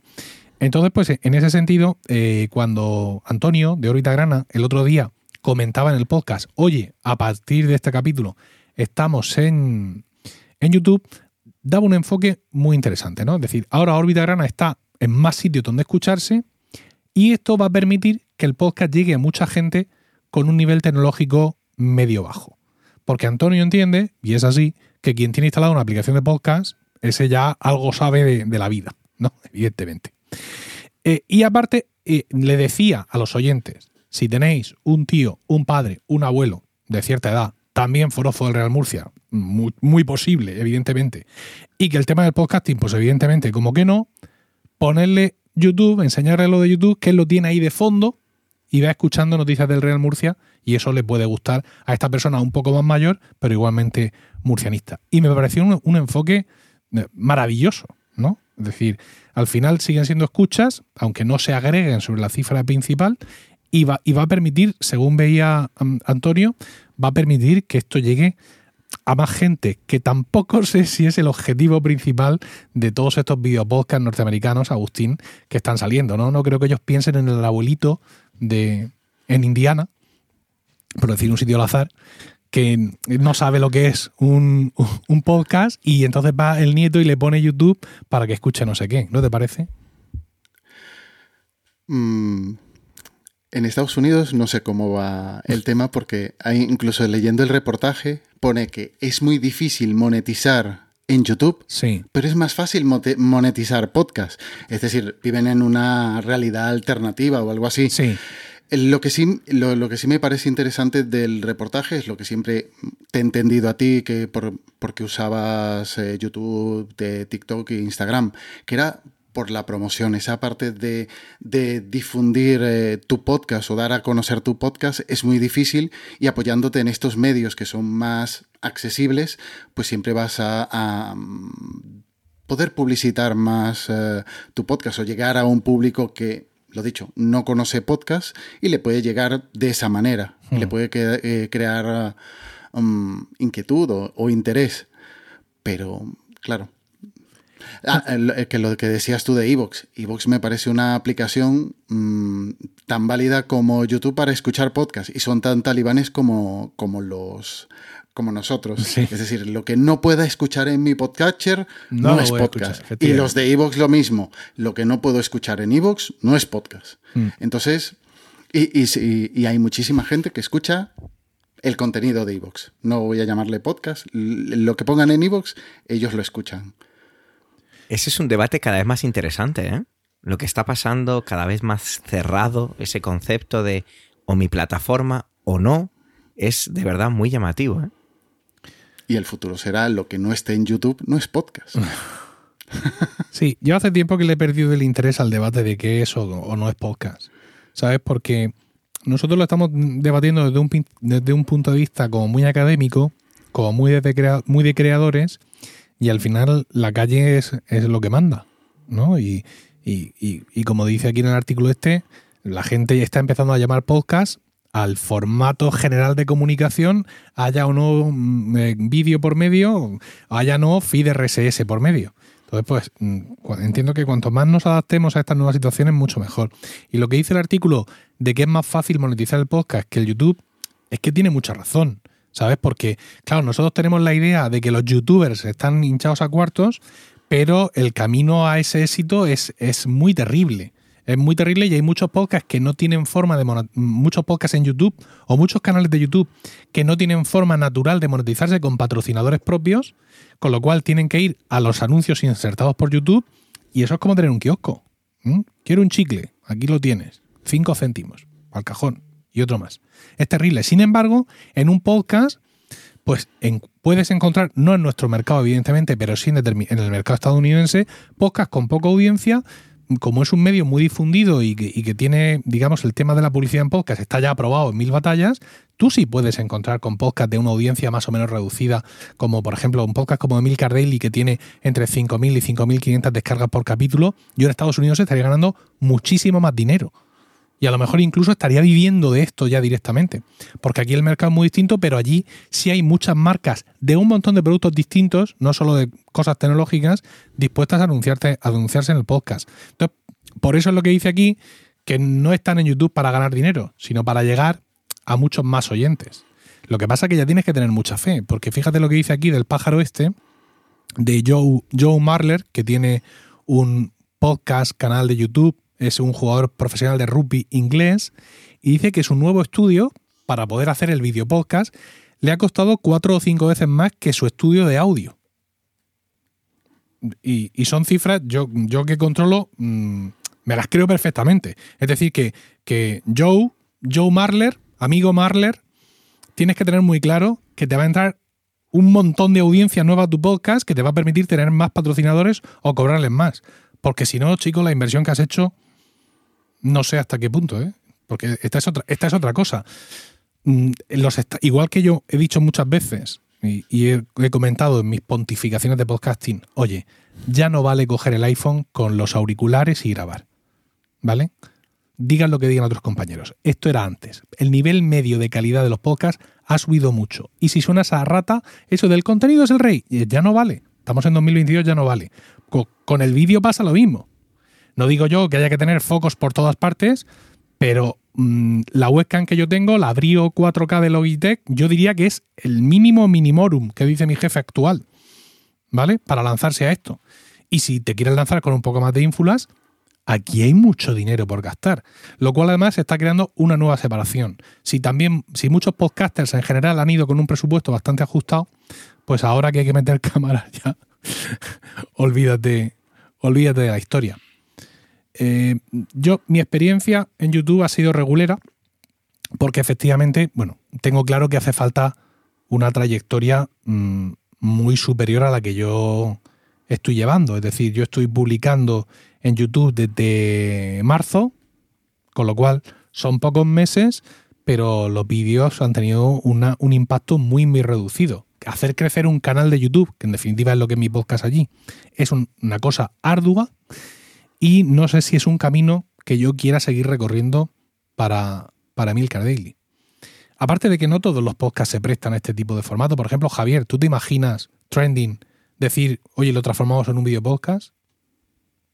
Yo creo que no, no tiene demasiado sentido, porque sería el formato este de una carátula. sí. no, no, voy a pedirle a mis compañeros que, que se graben, además, como dices tú, esos, esos mínimos, esos estándares de calidad. Yo con este fondo ahora mismo no, no, no, creo que fuera serio hacer ese, ese contenido o presentarlo de esa forma.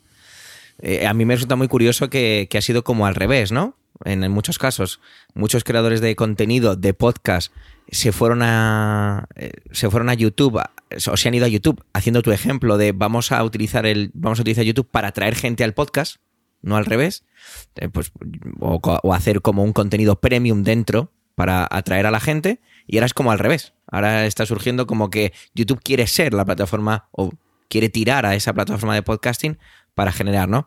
Un ejemplo fácil que todos conoceremos. Víctor Abarca. Víctor Abarca hace su. Tiene sus grandes, su gran canal de YouTube, tiene otros secundarios en el que él monetiza a través de ese canal de YouTube y luego tiene un podcast para ampliar ese contenido pero era justamente, es el camino contrario al que estás haciendo tú. Sí. ¿Vale? ¿Vale? Ese, es un ejemplo muy sencillo.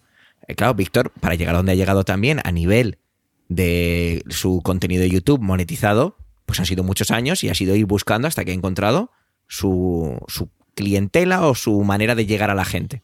¿De acuerdo?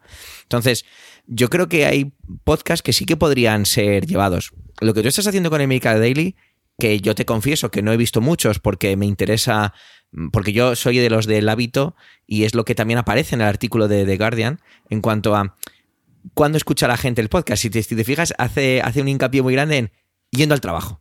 Es una de las cosas que marca el, artículo casi como, casi como que lo subraya. Entonces yo soy de los que escucha a Emil Daily yendo al trabajo. Pero es cierto que yo consumo algunos contenidos de YouTube que perfectamente podría ser un podcast. Porque son imágenes de fondo y es una persona hablando detrás. Y no existe como podcast. Y existen hace eones. Mira, y, digo, esto hubiera sido un podcast mejor hecho. Mm, uno de esos contenidos que, yo consumo en YouTube ha evolucionado en, el último año de una forma increíblemente inteligente. Se trata de Spider Culé, que es un canal de YouTube de un tío disfrazado de Spider-Man que habla del Barça. ¿Vale? Es un canal, digamos, completamente serio, pero preserva su anonimato yendo disfrazado de Spider-Man. Bueno, pues él empezó de muchas formas, ha grabado mucho en el coche, la, o sea, la máscara puesta pero vestido normal, un montón de historias. Y en un momento dado, Spider Culé contacta con una productora o con uno de estos eh, partners que te pone YouTube que te dice, muy bien, pero a partir de ahora esto te lo voy a hacer yo. Y Spider Culé evoluciona de la siguiente forma. De pronto veo que todos sus vídeos está él en pequeñito, abajo a mi derecha, donde se le ve con un brazo y un Procaster como este, y va siempre, digamos, como muy de uniforme, es decir, con el traje de Spider-Man completo y una sudadera blanca de, de Spider Culé. Y en la parte de atrás tenemos eh, imágenes que van rotando sobre el tema del que está hablando. Si habla de Frankie de John, pues venga fotos de Frankie de John, tres o cuatro, ¿eh? No hay más. Y de pronto, un día, me doy cuenta de que el tío está grabando solo el audio. Y de que la, la productora esta americana con la que ha contactado, un día lo cogió, se lo llevaría a no sé qué estudio, lo vistió con su camisita y su canesú, le grabó una hora delante del micrófono, lo mismo mm, cantando el himno del Barça y gesticulando, y eso es lo que montan. Eso es lo que montan. Además, te, Que tardaste en darte cuenta. ¿eh? Pero Que me- tardaste en darte cuenta. porque yo no veía los vídeos. O sea, yo escuchaba los vídeos, pero yo no me sentaba delante a ver a Spider Culé. Yo pongo el vídeo, sobre todo por la noche, en el móvil, apago, como yo tengo YouTube Premium, lo sigo escuchando. Y me di cuenta, o sea, yo ya tenía, empecé a tener mis sospechas y me di cuenta porque un día se pegó una hostia con el micrófono, ¿sabes? Se golpeó con el micrófono y claro, eso en la imagen no se veía. No se refleja. Claro, y luego otras veces ha tenido intervenciones en directo que le han invitado a un canal de Twitch o lo que sea, y entonces le escuchas cómo habla con la máscara. Y con la máscara habla así, claro. Mientras que yo en los podcasts le oigo así. Y entonces dije, ah, canastos, este es el más listo del mundo. Con mucha diferencia. Bueno, este o el fulano en Estados Unidos que le esté haciendo las producciones. Eso es una sin maravilla. embargo, los, sin embargo, los compañeros de Spider Culé Sí. sí. graban en directo, sí graban Sí. con la máscara, sí graban con toda la movida. Mm. Pero lo que tú le planteabas a Javier sobre trending, imagínate eso mismo con su con su imagen, Sí. pero con un pase de diapositivas detrás, Ajá. haciendo referencias a la noticia, a los a- al hilo de Twitter o- o- o al trending de Twitter. Sí. Mm, ¿Valdría la pena? No lo sé, no sé cuánto trabajo lleva detrás, lo que Sí. dices tú. Spider Culé tiene una productora Sí. y muchos de los canales de YouTube, aun siendo más o menos pequeños, suelen tener un buen equipo de que son los que editan, son los que hacen todas las correcciones, las animaciones y todo eso. Es decir, ellos simplemente graban el, el audio y el vídeo de ese momento y ya alguien se encargará de, de- de editarlo. En cambio, nosotros, eh, o nosotros, los podcasters eh, amateurs, lo que hacemos es hacer todo. Es decir, Sí. mm, editar, eh, hablar, todo. Y es más sencillo. Aunque sea eh, lo que tú estás en contra, y a mí me parece eh, una manera de entrada fácil, el móvil. Tú dices, no, es que el móvil no puede ser. El móvil no, los auriculares blancos del móvil. Eso es lo que no Los auriculares del móvil mm, No, los ha usado mucha gente y, y ha mejorado la calidad de- del micrófono de tanto del móvil como de los auriculares y se escucha mejor. Yo tengo escuchado podcast con los AirPods eh, Pro esto que graban con los con los auriculares estos, con el micrófono de esos auriculares Sí. y se escucha bien. Mentira. Se no me lo escucha bien. Los micrófonos de los. De Se los escucha bien, claro, se los escucha micrófonos bien. de los Vamos a ver, AirPods sí, Pro no, no, son una mierda. Son una mierda certificada. O sea, hay un certificado donde aparece una hez con mosca Sí. y lo pone ahí claramente. O sea, yo no el emoji, ¿no? Claro, no me cuentes historias No, pero porque. a ver, Que no, No, que no, que, que- no, que hay que comprarse micrófono ya de una vez. Que sí, que sí. Pero yo digo como, como manera de entrada, como manera de entrada, alguien que quiera entrar en el podcasting o pro- producir contenido puede, de un nivel bajo. En vídeo, lo que dices tú, es que tienes que tener un mínimo de, de- de cámara. No, no sé cómo se me ve a mí con mi cámara, pero es que necesitas algo mejor. Pero para, para podcast, Mm, a mí me sigue gustando más, eh, o le doy prioridad al contenido Sí. que, que a las calidades. Claro, pero es que tú no eres los cientos de millones de personas que se descargan a Joe No, Rogan menos, ¿eh? desde Spotify en A bucle. ese menos, a ese menos. Claro, terrible. Bueno, mm, es maravilloso estar aquí hablando con vosotros de este tema, pero tenemos eh, otro tema más que hablar también relacionado con este, digamos, con este nuevo podcasting que estamos viviendo. Y parte de este nuevo podcasting, aparte del salir a YouTube a ver si te, te viene una corriente o no de algo, eh, está en las plataformas cerradas, ¿no? En lo que.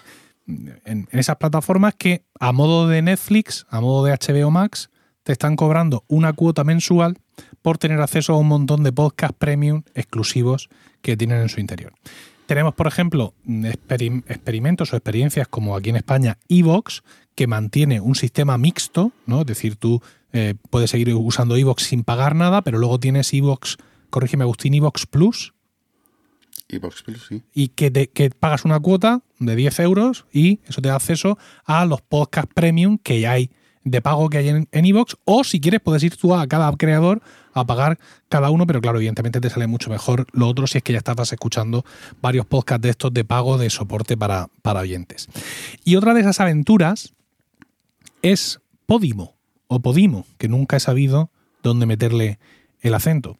Es una plataforma que no está en muchos países, no es eh, muy universal, pero en España sí está.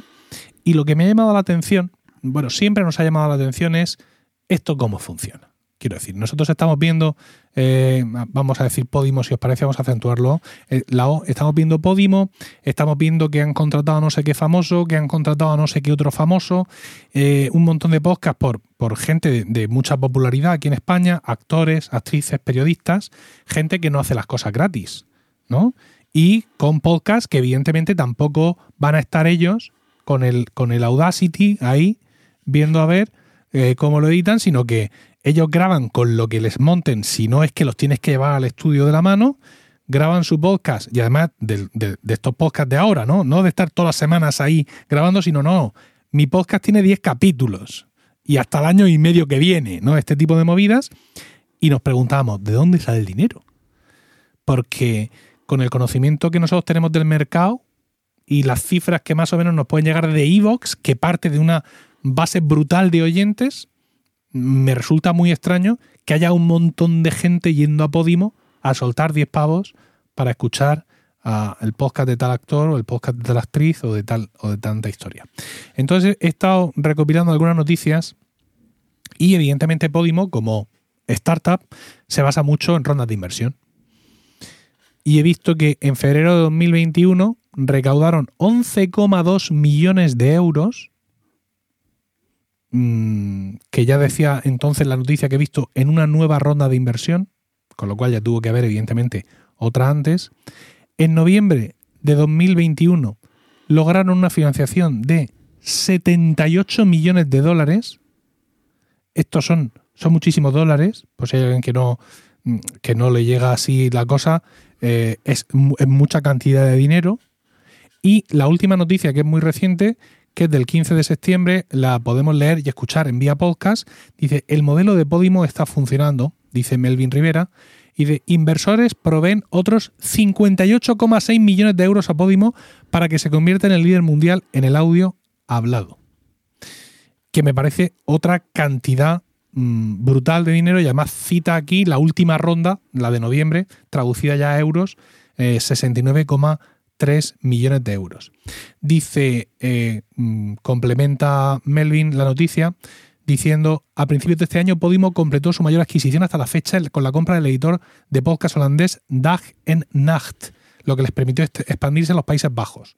Podimo destinará los fondos de esta última ronda a la expansión del mercado. Para ello tiene previsto adquirir más estudios de contenido en otras regiones e invertir en nueva tecnología que les permita mejorar su experiencia con el producto. Strange, que es el, CEO de es el CEO de Podimo, afirma que han gastado menos dinero del previsto y que se encuentran muy por delante de sus planes. Aunque se negó a revelar los ingresos, evidentemente, aseguró que la compañía alcanzará la rentabilidad con esta última ronda de financiación.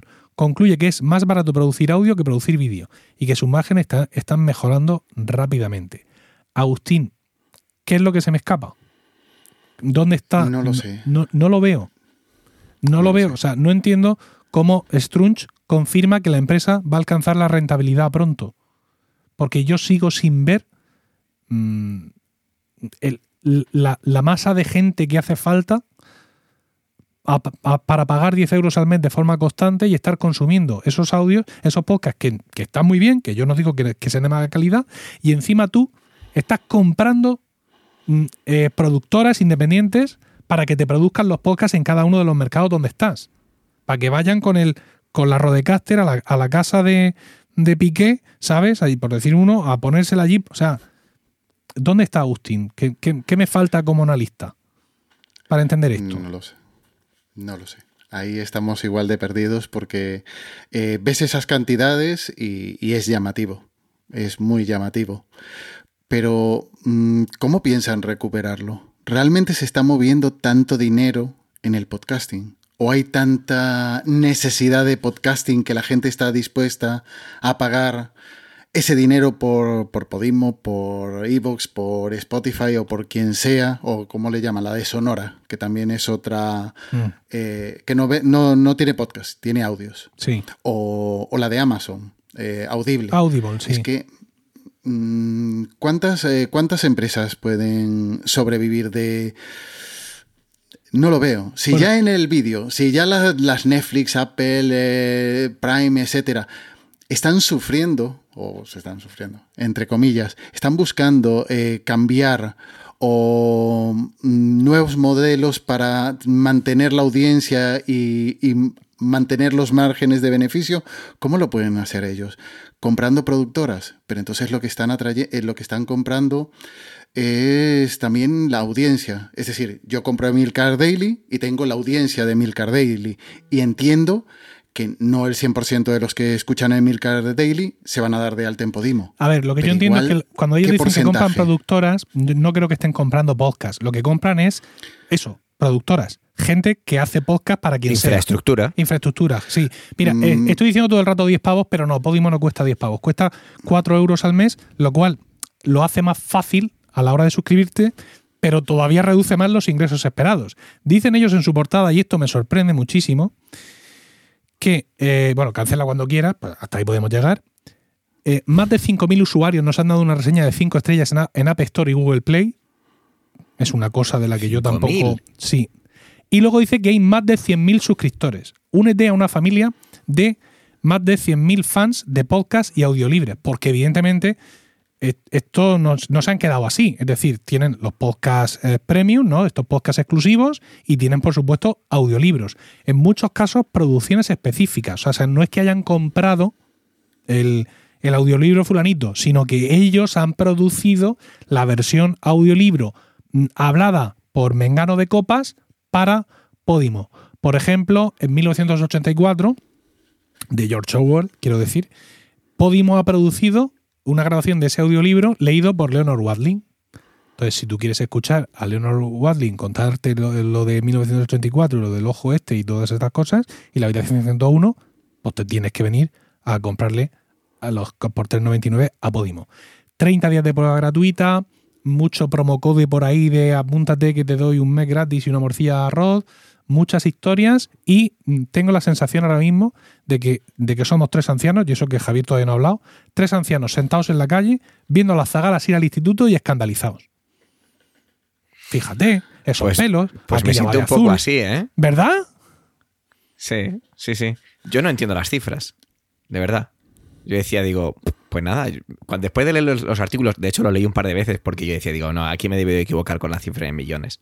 Y dice, no, no, no, es correcto me dieron ganas de decirte, cuando te dije, oye, que ya me he leído lo que me has pasado, eh, me dieron ganas de decirle, ofrécele, ofrécete, ofrécete, si, si será por millones que tienen para gastar. Sí. No sé, yo todo lo que tiene que ver a veces, y esto es desde un desconocimiento, y el desconocimiento te hace ser atrevido y la ignorancia te hace evidenciar tus, tu, pues, esa, esa propia ignorancia, ¿no? Esa vergüenza. Pero no me avergüenza decir que yo cuando se hablan este tipo de cosas, de rondas de financiación, ¿Cuándo será rentable? Eh, me produce, me da sensación siempre de cierto oscurantismo. Es como yo lo veo, ¿de acuerdo? Es evidente, como decíamos en la parte inicial referente a YouTube, que el podcast a nivel empresa, a nivel negocio, está de moda. Es así. Lo estamos viendo y ya no es de ahora. Llevamos ya unos añitos que esto está creciendo y que esto está llamando la atención de gente que cree que puede sacarle tajada. Porque las empresas están para ganar dinero y las rondas de inversión que se han dado a Podimo están hechas para recibir eh, a cambio lo que sea en el plazo que ellos tengan acordados. Pero yo, yo creo que estamos saturados. Y ahora sí que me pongo de población civil, no me pongo de podcaster, me pongo de población civil. Lo decía hace un momento Agustín. Todos estamos viendo lo que está pasando con las plataformas de vídeo. Y hablamos de plataformas de vídeo y voy a hacer una comparación muy, a lo mejor muy absurda o muy eh, extrema. Pero no es lo mismo, creo, en muchos sentidos, eh, ver eh, Jurassic Park o, eh, o, la última de James Bond, a nivel producción, a nivel producción, mm. sin desmerecer nada, a escuchar a Leonard Walding leyendo 1984, a nivel económico. Sí, pero fíjate, ahora que hablas de nivel producción, nosotros, claro, todo el rato estamos viendo los contenidos porque es nuestra deformación. Pero a lo mejor ni siquiera es eso. ¿Sabes? A lo mejor lo que está ocurriendo es que, pues efectivamente, la gente puede estar apuntando por Podimo y por estas plataformas porque está ahí alcanza un nivel de producción superior. Es decir, más allá de los contenidos, eso están trascendiendo un poco, se están dejando caer en los brazos de gente famosa y profesional que siempre te va a hacer un buen contenido, eso está claro, ¿no? Es decir, estos son, estos son como los gatos que caen de pie, y además tienes el plus del nivel de producción. Un nivel de producción que otros muchos podcasts, incluso podcasts, digamos, profesionales entre comillas, no van a alcanzar porque no pueden escalar. O sea, eh, el Joe Martínez este que hemos hablado antes, el jugador de rugby, pues sí, ese pues tendrá sus ingresos, el jugador profesional de rugby y tal, pero hay muchos podcasters que pues, realmente es un nivel, gente con, con ingresos y tal, que en ocasiones el nivel de producción no da tanto porque el formato no da para tanto.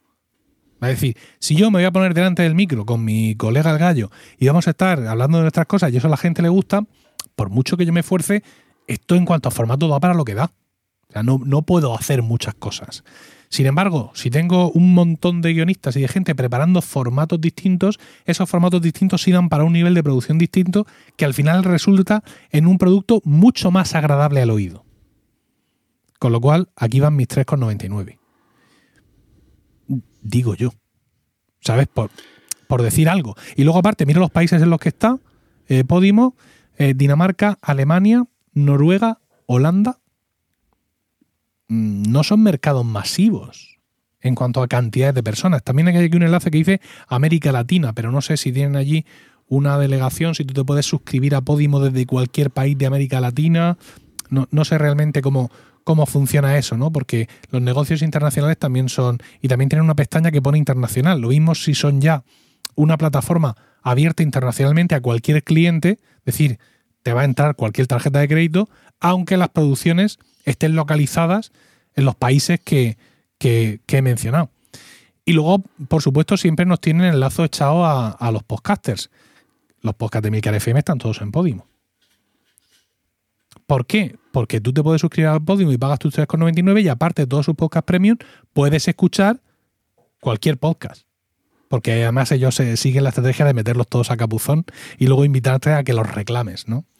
Y, y, te animan a que invites a la gente a que escuche tu podcast en Podimo. Porque ellos comparten contigo sus ingresos en proporción al número de escuchas.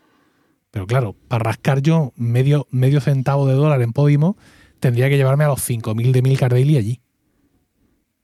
Y eso. Claro, ¿qué es lo que quiere Podimo? No tiene sentido. Quiere convertirse, quiere convertirse en el YouTube del podcast. Como quiere Anchor, como quiere el otro, como quiere Spotify.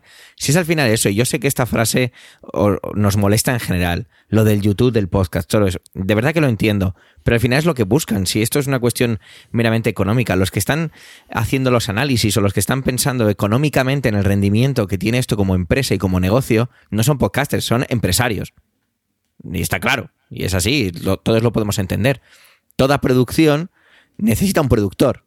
Y el productor es el que te va a poner los frenos, el que te va a decir hasta aquí.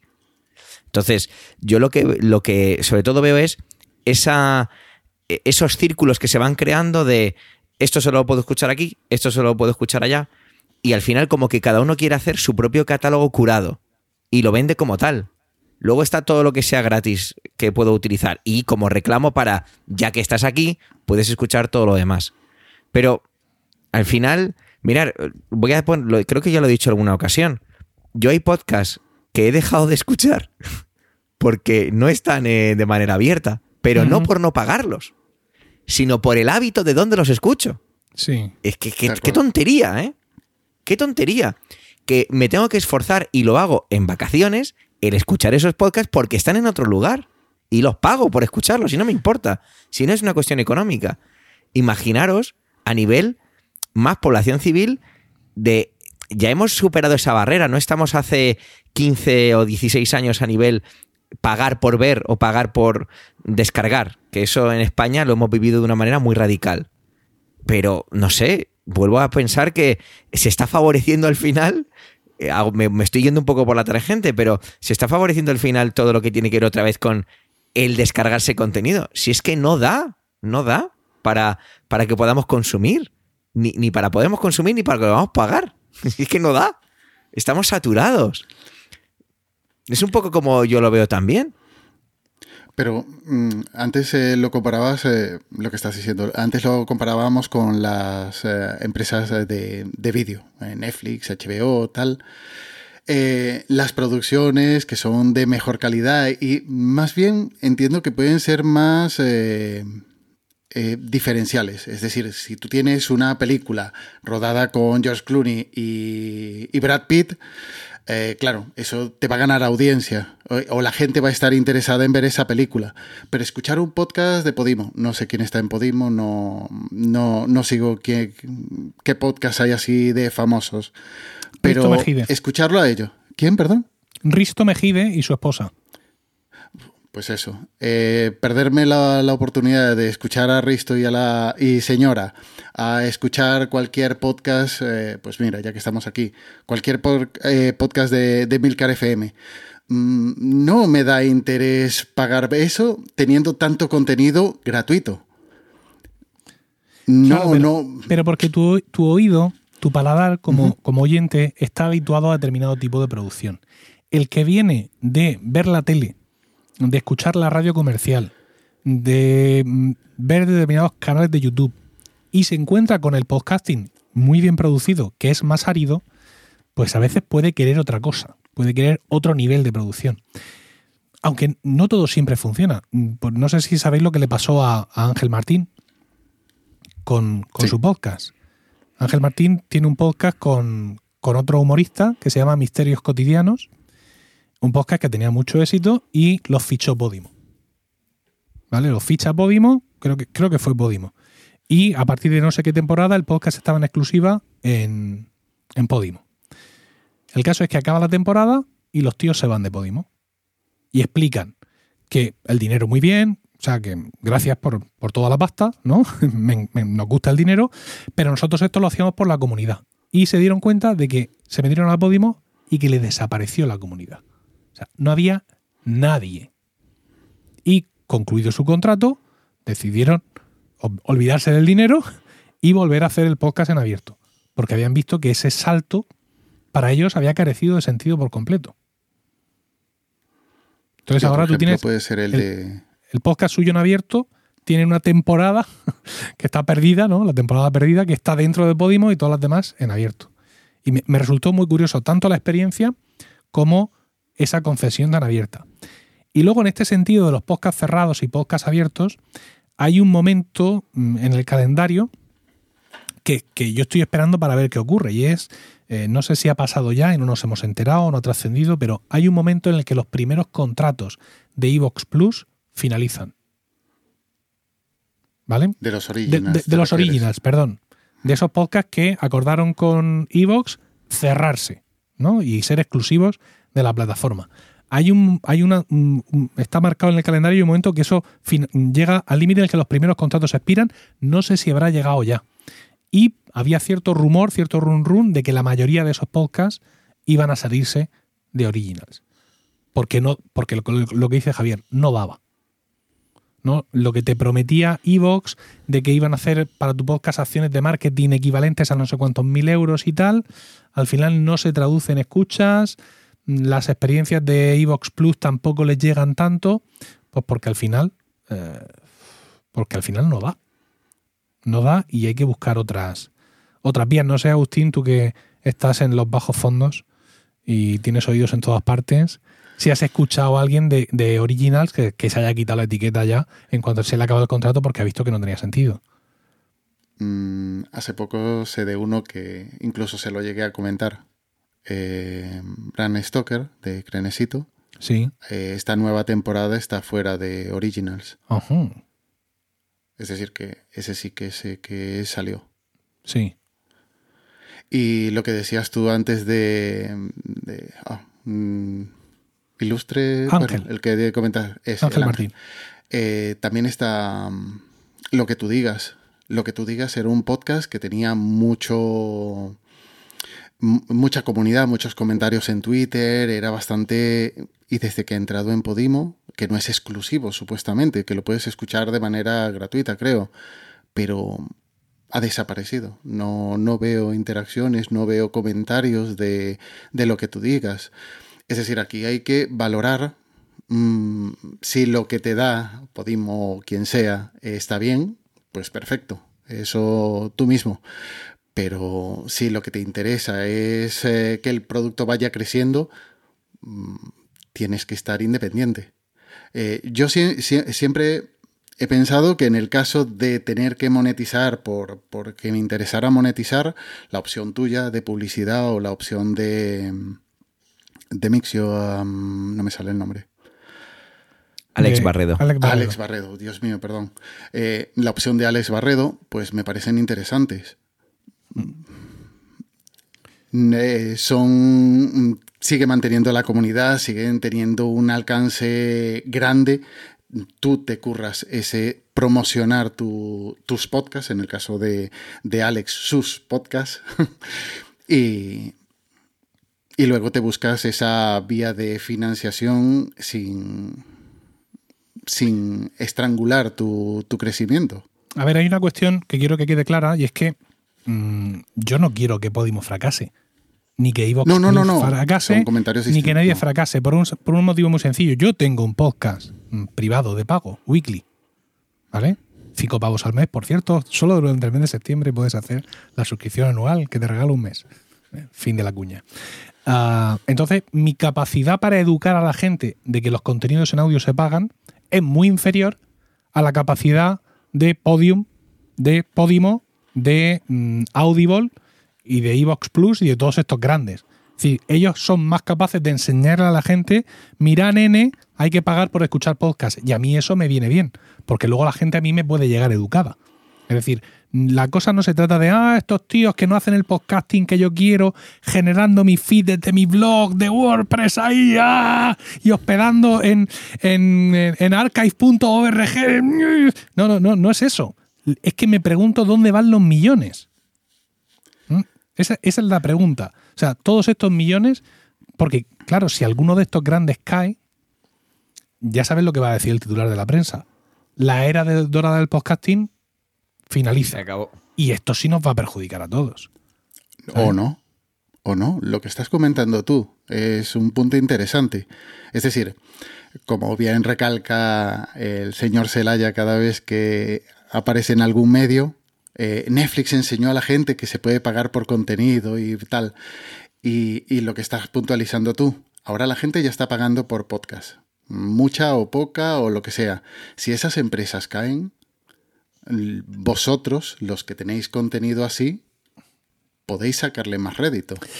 Porque yo pagándote a ti, sí. sé que el dinero es para ti. Sí. Yo pagándole a, a cualquier empresa, ya ne, no digo nombres, el dinero va para random. Sí, pero, ya, pero yo no me a esa persona. Di, di, Javier, di, Javier. Yo no me yo no me planteo cuando estoy pagando la suscripción a Netflix si el dinero va para George Clooney o para el director o para claro. José Antonio Netflix parafraseando a Emilio. Lo que pasa es que nosotros tenemos una idea muy romántica del podcasting. ¿Por qué? Porque no hay nada que le guste más a un podcaster que de podcasting. Efectivamente. ¿Vale? Entonces, ah, no, saco. ¿sabes? Sí. eh, tenemos esa idea romántica. Pero si yo lo que a veces quiero es lo que se nos prometió en las escrituras iniciales, y es que éramos libres para escucharlo todo donde fuera. Yo sí. quiero eso. Si yo lo voy a pagar, pero sí. yo quiero esa libertad. Pero claro, estamos, vuelvo a decir lo mismo, estamos entre en un océano de tiburones y los tiburones protegen su territorio y quieren acotar sus bancos de peces y no van a permitir que tú salgas de ahí. Y hemos estado bañándonos en un oasis y ahora han aparecido estos tiburones. ¿Pueden cargarse todo esto? Pueden. Como mínimo lo van a transformar o lo están transformando. Sí. Eso seguro. Sí, lo que decía Agustín de que si estos caen lo mismo nosotros nos beneficia, lo dudo mucho, ¿sabes? Mira, una cosa que hemos aprendido de la política y del devenir de los bancos y las grandes empresas es que los beneficios son míos, ¿vale? Y ahora, cuando tengo pérdidas, me tienen que rescatar, ¿no? Privatizar los beneficios, socializar las pérdidas, porque no podemos consentir que tal banco o tal empresa se desmorone porque, porque no sé qué coño pasaría, porque, en fin, como nunca lo hemos podido ver, pues no sabemos qué pasaría. Y con esto pasa lo mismo. Yo siempre dije, la entrada de, de prisa de toda esta gente no nos va a traer nada bueno masivamente, tenerlo claro. Y el tiempo me ha dado la razón. Hay más oyentes de podcast, pero nuestros podcasts lo que han hecho ha sido perder audiencia. Perder audiencia porque hay mucha más oferta y al final Risto Mejide es mayor que Emilcar. Esto es así. Mal que a mí me pese. ¿Qué es lo que pasa? La, audiencia que yo retengo y que todos retenemos es una audiencia de muchísima calidad. Hasta el punto de decir, oye, no solo me quedo escuchando Emilcar Daily, sino que aquí van mis cinco pavos para pagarte la cosa esa del weekly. Y los, los oyentes que hemos retenido son de mucha más calidad. Pero si esta gente se estampa o desaparece, el titular va a ser ese. Se acaba en la era del podcasting. Y va a llegar en un momento dado en que alguien te va a decir, pero tú es que sigues haciendo podcast. Pero si eso ya no lo escucha nada, eso ya no lo escucha nadie. ¿Vale? Esa frase, eh, cuando me la digan la primera vez me voy a hacer una camiseta. Porque va a pasar. O sea, si el grande sube, a mí no me escucha más gente. Ahora, si el grande baja, ¿cómo sigues haciendo eso? Desgraciadamente, creo que esto es así, Agustín. Javier, di.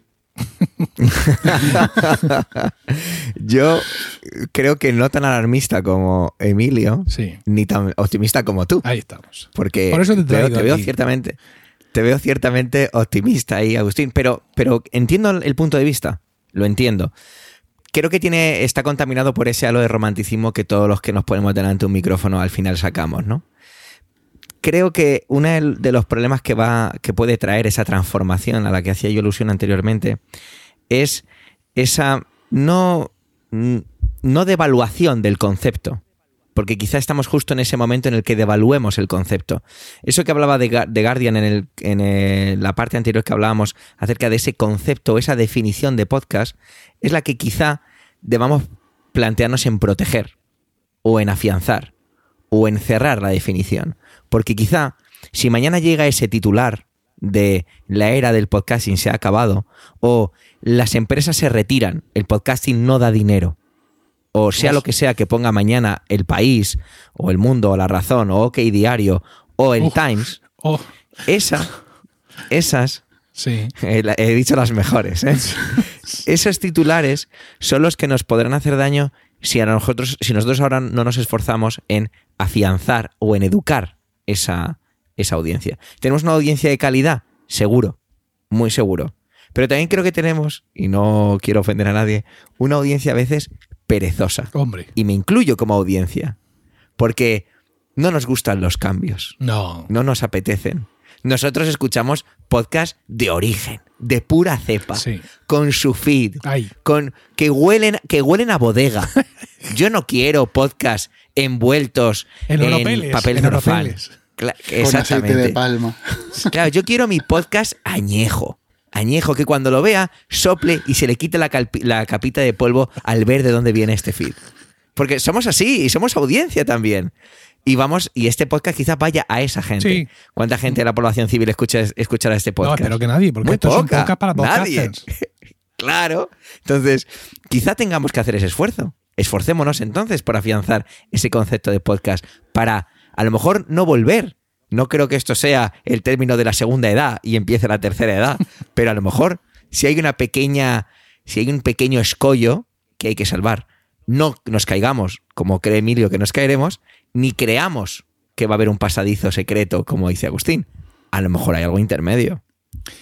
Bueno, si alguien eh, está por esta tercera vía, eh, alguno de estos oyentes podcasters y cree que puede aportar algo a este debate, le ruego que se postule. Es decir, yo tengo mis contertulios, mi, plantilla de contertulios, pero nada más interesante que alguien diga, oye, yo creo que puedo batirme el cobre contigo y con otro anciano que traigas y ofrecer puntos de vista refrescantes, ¿vale? Me, me escribís ahí un email, un tuit o lo que os dé la gana y yo os tengo en cuenta para, para futuros debates, ¿vale? Yo pienso que hemos acabado nosotros hoy, ¿verdad? De debatir. Sí. Yo pienso que sí. Yo podría Yo creo que- yo creo que sí. no, no. ¿Eh? Bueno, pues eh, Javier, muchas gracias. Por, por- A vosotros, por favor. Yo siempre- por ese punto siempre medio- aprendo. Por ese punto medio que ofreces. ¿Vale? Agustín, también muchas gracias a ti, ¿por qué no? Aunque estamos en extremos, Sí. gracias por la invitación y me lo he pasado genial y, y un placer estar siempre hablando de podcasting. Efectivamente. Pues venga, un saludo y hasta la próxima.